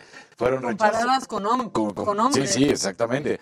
Fueron rechazadas porque ganaban absolutamente todo. Fueron rechazadas porque jugaban como hermanas y ganaban. Y luego cuando ellas se enfrentaban y dominaban y no había nadie que pudiera. Entonces, si es una historia brutal la que viven las dos y luego las dos también tuvieron complicaciones médicas. Venus prácticamente se tuvo que retirar un tiempo, luego pues por ahí regresó, ya nunca fue la misma por las situaciones que tuvieron de trombosis pulmonar y otras cuestiones, pero las dos, entonces sí son unas historias espectaculares que se podría contar a la par, tanto de Venus como de Serena. Serena tarda en llegar porque es la más joven, como ya lo Claro. vemos en la película, ¿no? Pero sí, Serena es la mejor de la historia, no se puede negar. Lo que sí está en curso es un documental. En abril de 2021, Serena firma un acuerdo justamente con Amazon Global para desarroll- desarrollar proyectos de ficción y documentales. Y bueno, se sabe que ya están haciendo una serie documental que va a seguir los pasos de esta tenista, tanto en su vida profesional como en su vida personal. Entonces, pues así las cosas con Serena. Yo creo que estaría bien que sí produjeran otra película, pero en torno a ellas y no, no al éxito del Papa. ¿No? O sea, está padre la del papá, pero sí, hablas de ellas dos, pues tienes que verlas a ellas, ¿no? Claro. ¿No? Porque es lo que realmente sucedió. No, y, y capaz que hace un cameo Will Smith, imagino. No, no, no. Ya no, ya, que no les ayude. que- ahorita les haría lo peor. que en lo que sí ayuda Will Smith es para que al- cuando estaba en su discurso de aceptación, este, no se hiciera viral que a una de las hermanas le falló el vestido. Sí, sí, sí. Ni siquiera se habló tanto de eso que Sí, no. hubiera sido escandaloso. Mal que sea escándalo, porque pues, es el cuerpo de una persona, Claro. a lo mismo, este, pero no se hizo más grande, este, Porque toda la atención por fue el para Will Smith. discurso tan raro y tan extraño que estaba dando Will Smith. Pero interrumpimos a Luis que, que iba a dar una nota. No, o sea, ya, era eso tal cual. ¿Sí? todo- ¿Solo todo- eso? Solo eso, todo está informado está el día de hoy. Pero mira quién está listo para disparar. Ya sabes, tú ya sabes. ¿Qué tal? Claro. Vamos con Frederick. de. Todos están en lo que Oye, es que tu amor Frederick. siempre por Luis, siempre es Luisito, Luisito. Acá vemos dos también, oye. Híjole. ¿De dónde saca? Oiga, no, la verdad es que esto sí. Ya, ya. Es- esta ve- vez sucedió una falta muy grave en el fútbol inglés. El futbolista croata Nikola Vlasic, de hecho, se da cuenta de lo que le acaba de provocar a Ashley Westwood y se tira y empieza a llorar porque pues le fractura. Ahí vemos, si alcanzamos a ver el pie, cómo está totalmente girado y pues él ahí se da cuenta de lo que acaba de hacer, se siente, se hinca se- y, pues empieza eh, él mismo a, a sufrir por lo que acaba de hacer de cómo lo fractura, ¿no? O sea, la verdad es que es muy dura, escalofriante sin duda, como bien lo dice ahí. Y eso, que él es el que se da cuenta de lo que hizo y son las jugadas desmedidas, ¿no? O sea, no, no está padre, pero bueno, pues ahí pasó esto en el fútbol inglés. Pues sí, sí está, sí está feo. Oigan, este, bueno, vamos un macabroncito, si A les ver, parece, aunque ya se nos va a acabar este casi. Bueno, todavía tenemos tiempo. Eh, la semana pasada les enseñé una revelación de género que el papá se enojó, ¿se acuerdan? Ujú. Porque iba a ser niña. Bueno, ahora esta se hace viral porque les dicen que va a ser niña, se emocionan y cuando van de nuevo al ginecólogo Resulta que no.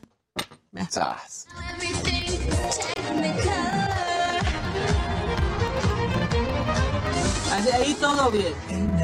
Pero cuatro días después, Sácate. Surprise.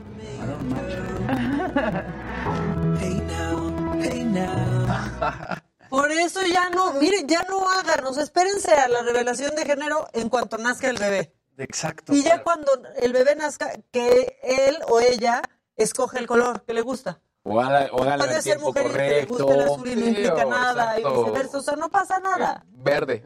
Exactamente. Ya. No Oye, pasa tenemos que proteger tu macabrón de alguna forma porque Luis y yo en la mañana estábamos viendo otro programa aquí y literalmente así casi casi en el mismo orden de videos. Exacto. Estaban ¿En serio? ¿Cuál? Una ¿Cómo? referencia. ¿En dónde? ¿En dónde? Desde, lugares donde nos están monitoreando. Exacto. Ah, sí. Bueno, a ver, también son vacaciones. Bueno, eh, están buscando a una mujer también que quemó el departamento eh, de sus roomies en la Ciudad de México. ¿Por qué lo quemó?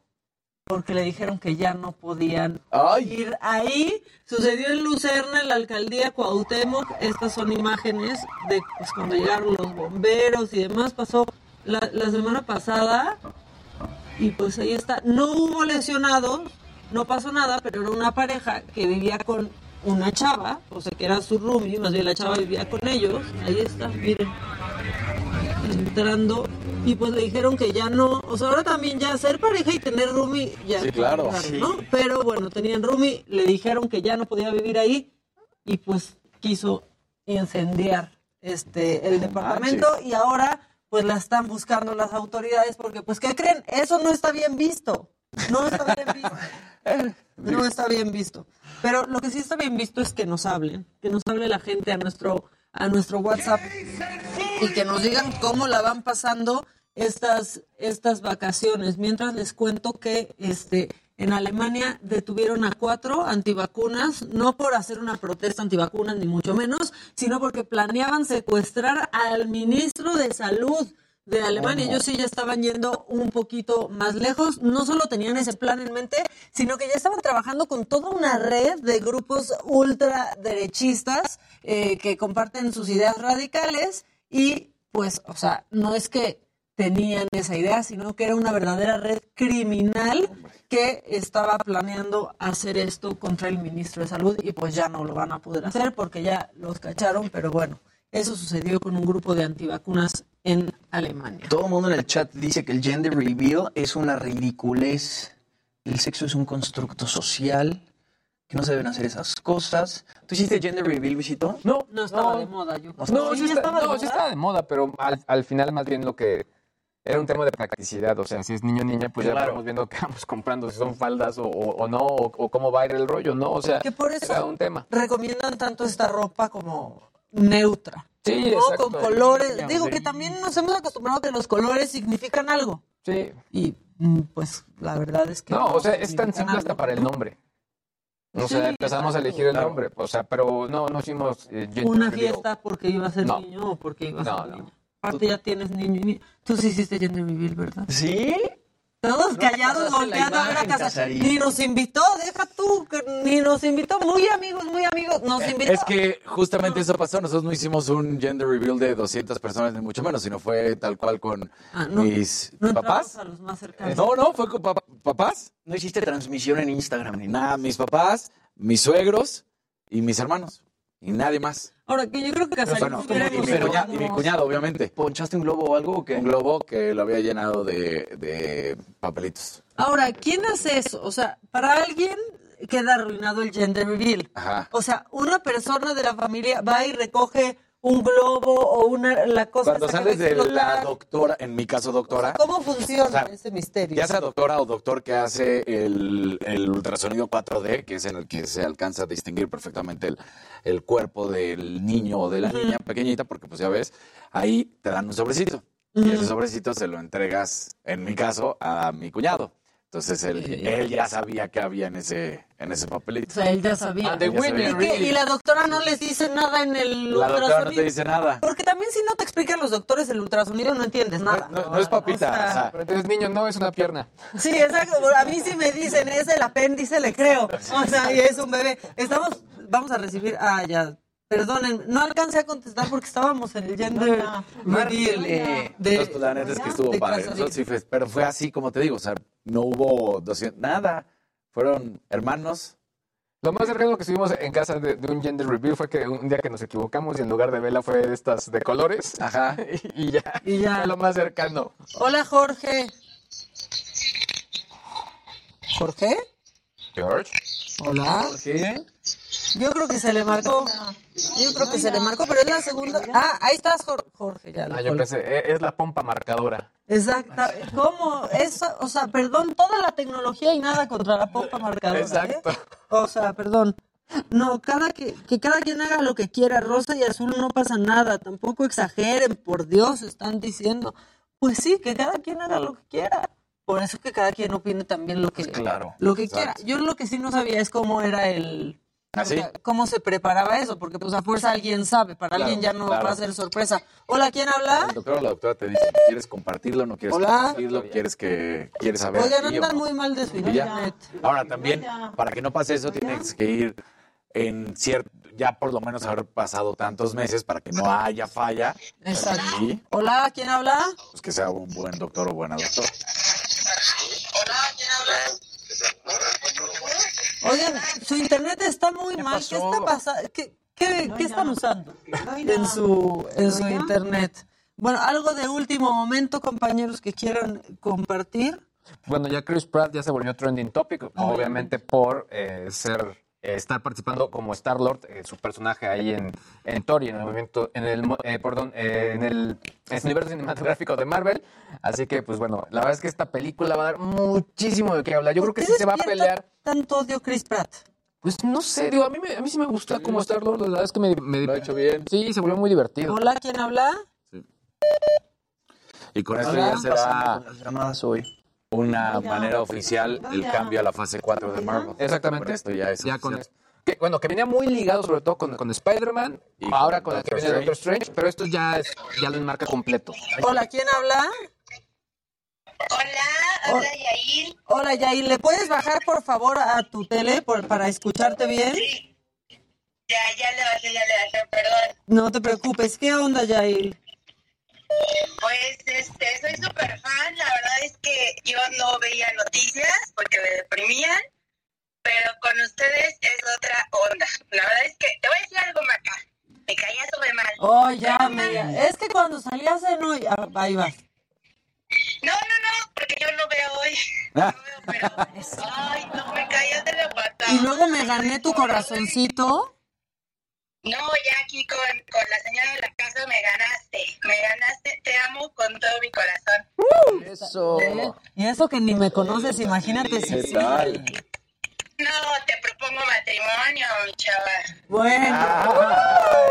Bueno, ahorita te agrego al WhatsApp. No, no es cierto. Y muchas gracias por vernos. No, saludos a todos. La verdad es que súper bien las noticias, súper ligeras, agradables. Entre tanta mala noticia se agradece su, pues, su buena vibra, su onda y súper bien. Muchas gracias, Jair. Te mandamos un abrazo. Gracias, igual. Bye. Cuídense mucho. Bonita semana. Igual, bye. Bueno, mi, mi amiga personal, Yael, habló este, que, que les caía bien Chris Pratt, pero que por algún comentario que hizo, es el que estaba casado con Ana Faris. Ajá, y que Anna Faris, de acuerdo a lo que decían, que lo quería ver siempre gordo, ya cuando se casó con la... ¿Qué es? ¿Schwarzenegger? ¿Hija de Schwarzenegger o no? no sé Sí, es algo de, de Schwarzenegger. Ajá. Catherine Schwarzenegger. Oigan, están preguntando aquí que qué opinamos del documental de Bitcoin que está en Netflix, que seguramente es el del ladrón este de criptomonedas. A mí me encantó sobre todo cómo está narrado, cómo está eh, contada la historia, está muy padre y sobre todo más allá como de amedrentarnos es entender pues cómo, cómo funciona parte de ese mundillo, ¿no? Trust No One, ¿no? Se llama, está en Netflix. Exactamente. ¿no? Y justo también te pone a pensar en dónde metes, o, o bueno, dónde compras Bitcoin. ¿no? Exacto. Y Tú has hablado aquí muchísimo de Bitso, que son estas aplicaciones en las que pues puedes confiar de una manera u otra. Hoy en HBO sale Batman. Hoy sale Hoy, ¿Hoy? hoy sale. Today is the day. Que a mí me dio mucha risa que alguien dijo, no es para niños ni para adultos. Eso, eso es lo que, lo que dijeron. Lo que están diciendo de, de Chris Pratt es que con Anna Faris tuvo un hijo con muchos problemas de salud y que ahora que tuvo este hijo con, eh, ¿cómo se llama? Catherine con Catherine Schwarzenegger, subió un video diciendo que estaba muy feliz de poder tener un hijo completamente sano. Y entonces ahí fue cuando lo querían cancelar, las redes se le fueron encima. Pero bueno, en realidad solo estaba hablando de ese hijo. Sí, ¿no? que además si lo vemos en el contexto real, lo que está diciendo es cierto, porque él tiene la experiencia, por de acuerdo que platicas, de haber O sea, no, no mencionó a su otro hijo, no dijo porque no tengo un hijo. O sea, no, No, no sí, hizo nada, solamente pues se le fueron encima. Por eso, por la gente que sabe que el hijo de Anna Faris y Chris Pratt ha tenido distintos problemas Claro. eh, de salud y desde que nació tenía un problema en el corazón. Y a ver, una llamada más antes de, porque ya casi nos vamos. ¿Quién habla? Hola, habla Giovanni Solís. Hola Giovanni, ¿qué cuentas? Aquí nada más quiero felicitar al equipo y quiero preguntarle algo a Casarín. Uy, pregúntale. Bueno, pues el asunto es que, si no cree que la selección mexicana está siendo muy egoísta al no llamar a Chicharito. Nah. No. mi opinión es que ya Chicharito ya tuvo su oportunidad, ya fue máximo goleador histórico, sí, pero pues no, no creo que sea fundamental para esta selección azteca. Y además Pero está anotando goles, está anotando goles y haciendo buen trabajo ahorita. ¿Cómo lo pueden dejar afuera? Pues porque cuando de repente nada más tomas decisiones por cuatro o cinco partidos, es lo que pasa cuando pues todo el año pasado no había hecho absolutamente nada. ¿Eres no familiar del Chicharito?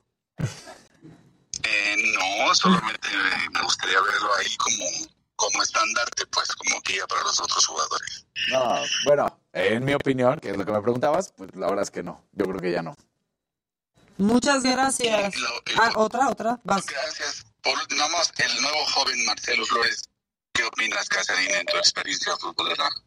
Pues está muy chavo, pero tiene, juega en el Arsenal al final. Digo, apenas lo acaban de debutar en, en el Arsenal mayor, pero tiene mucho fútbol y es un chavo que tiene posibilidad de jugar para Canadá, para México o para lo mismo Inglaterra. Así que hay que ponerse las pilas porque sí es un futuro, eh, un joven con, con promesa.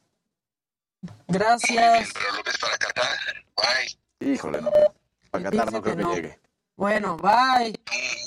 Gracias, bye. Con todo gusto. Bye. el deporte, el amor, la vida, Exacto. pregúntale a Casarín. Te la, te la responde, Sí. Casarín te la responde. Oigan, por si estaban preocupados por A-Rod, no le está pasando mal, ¿eh?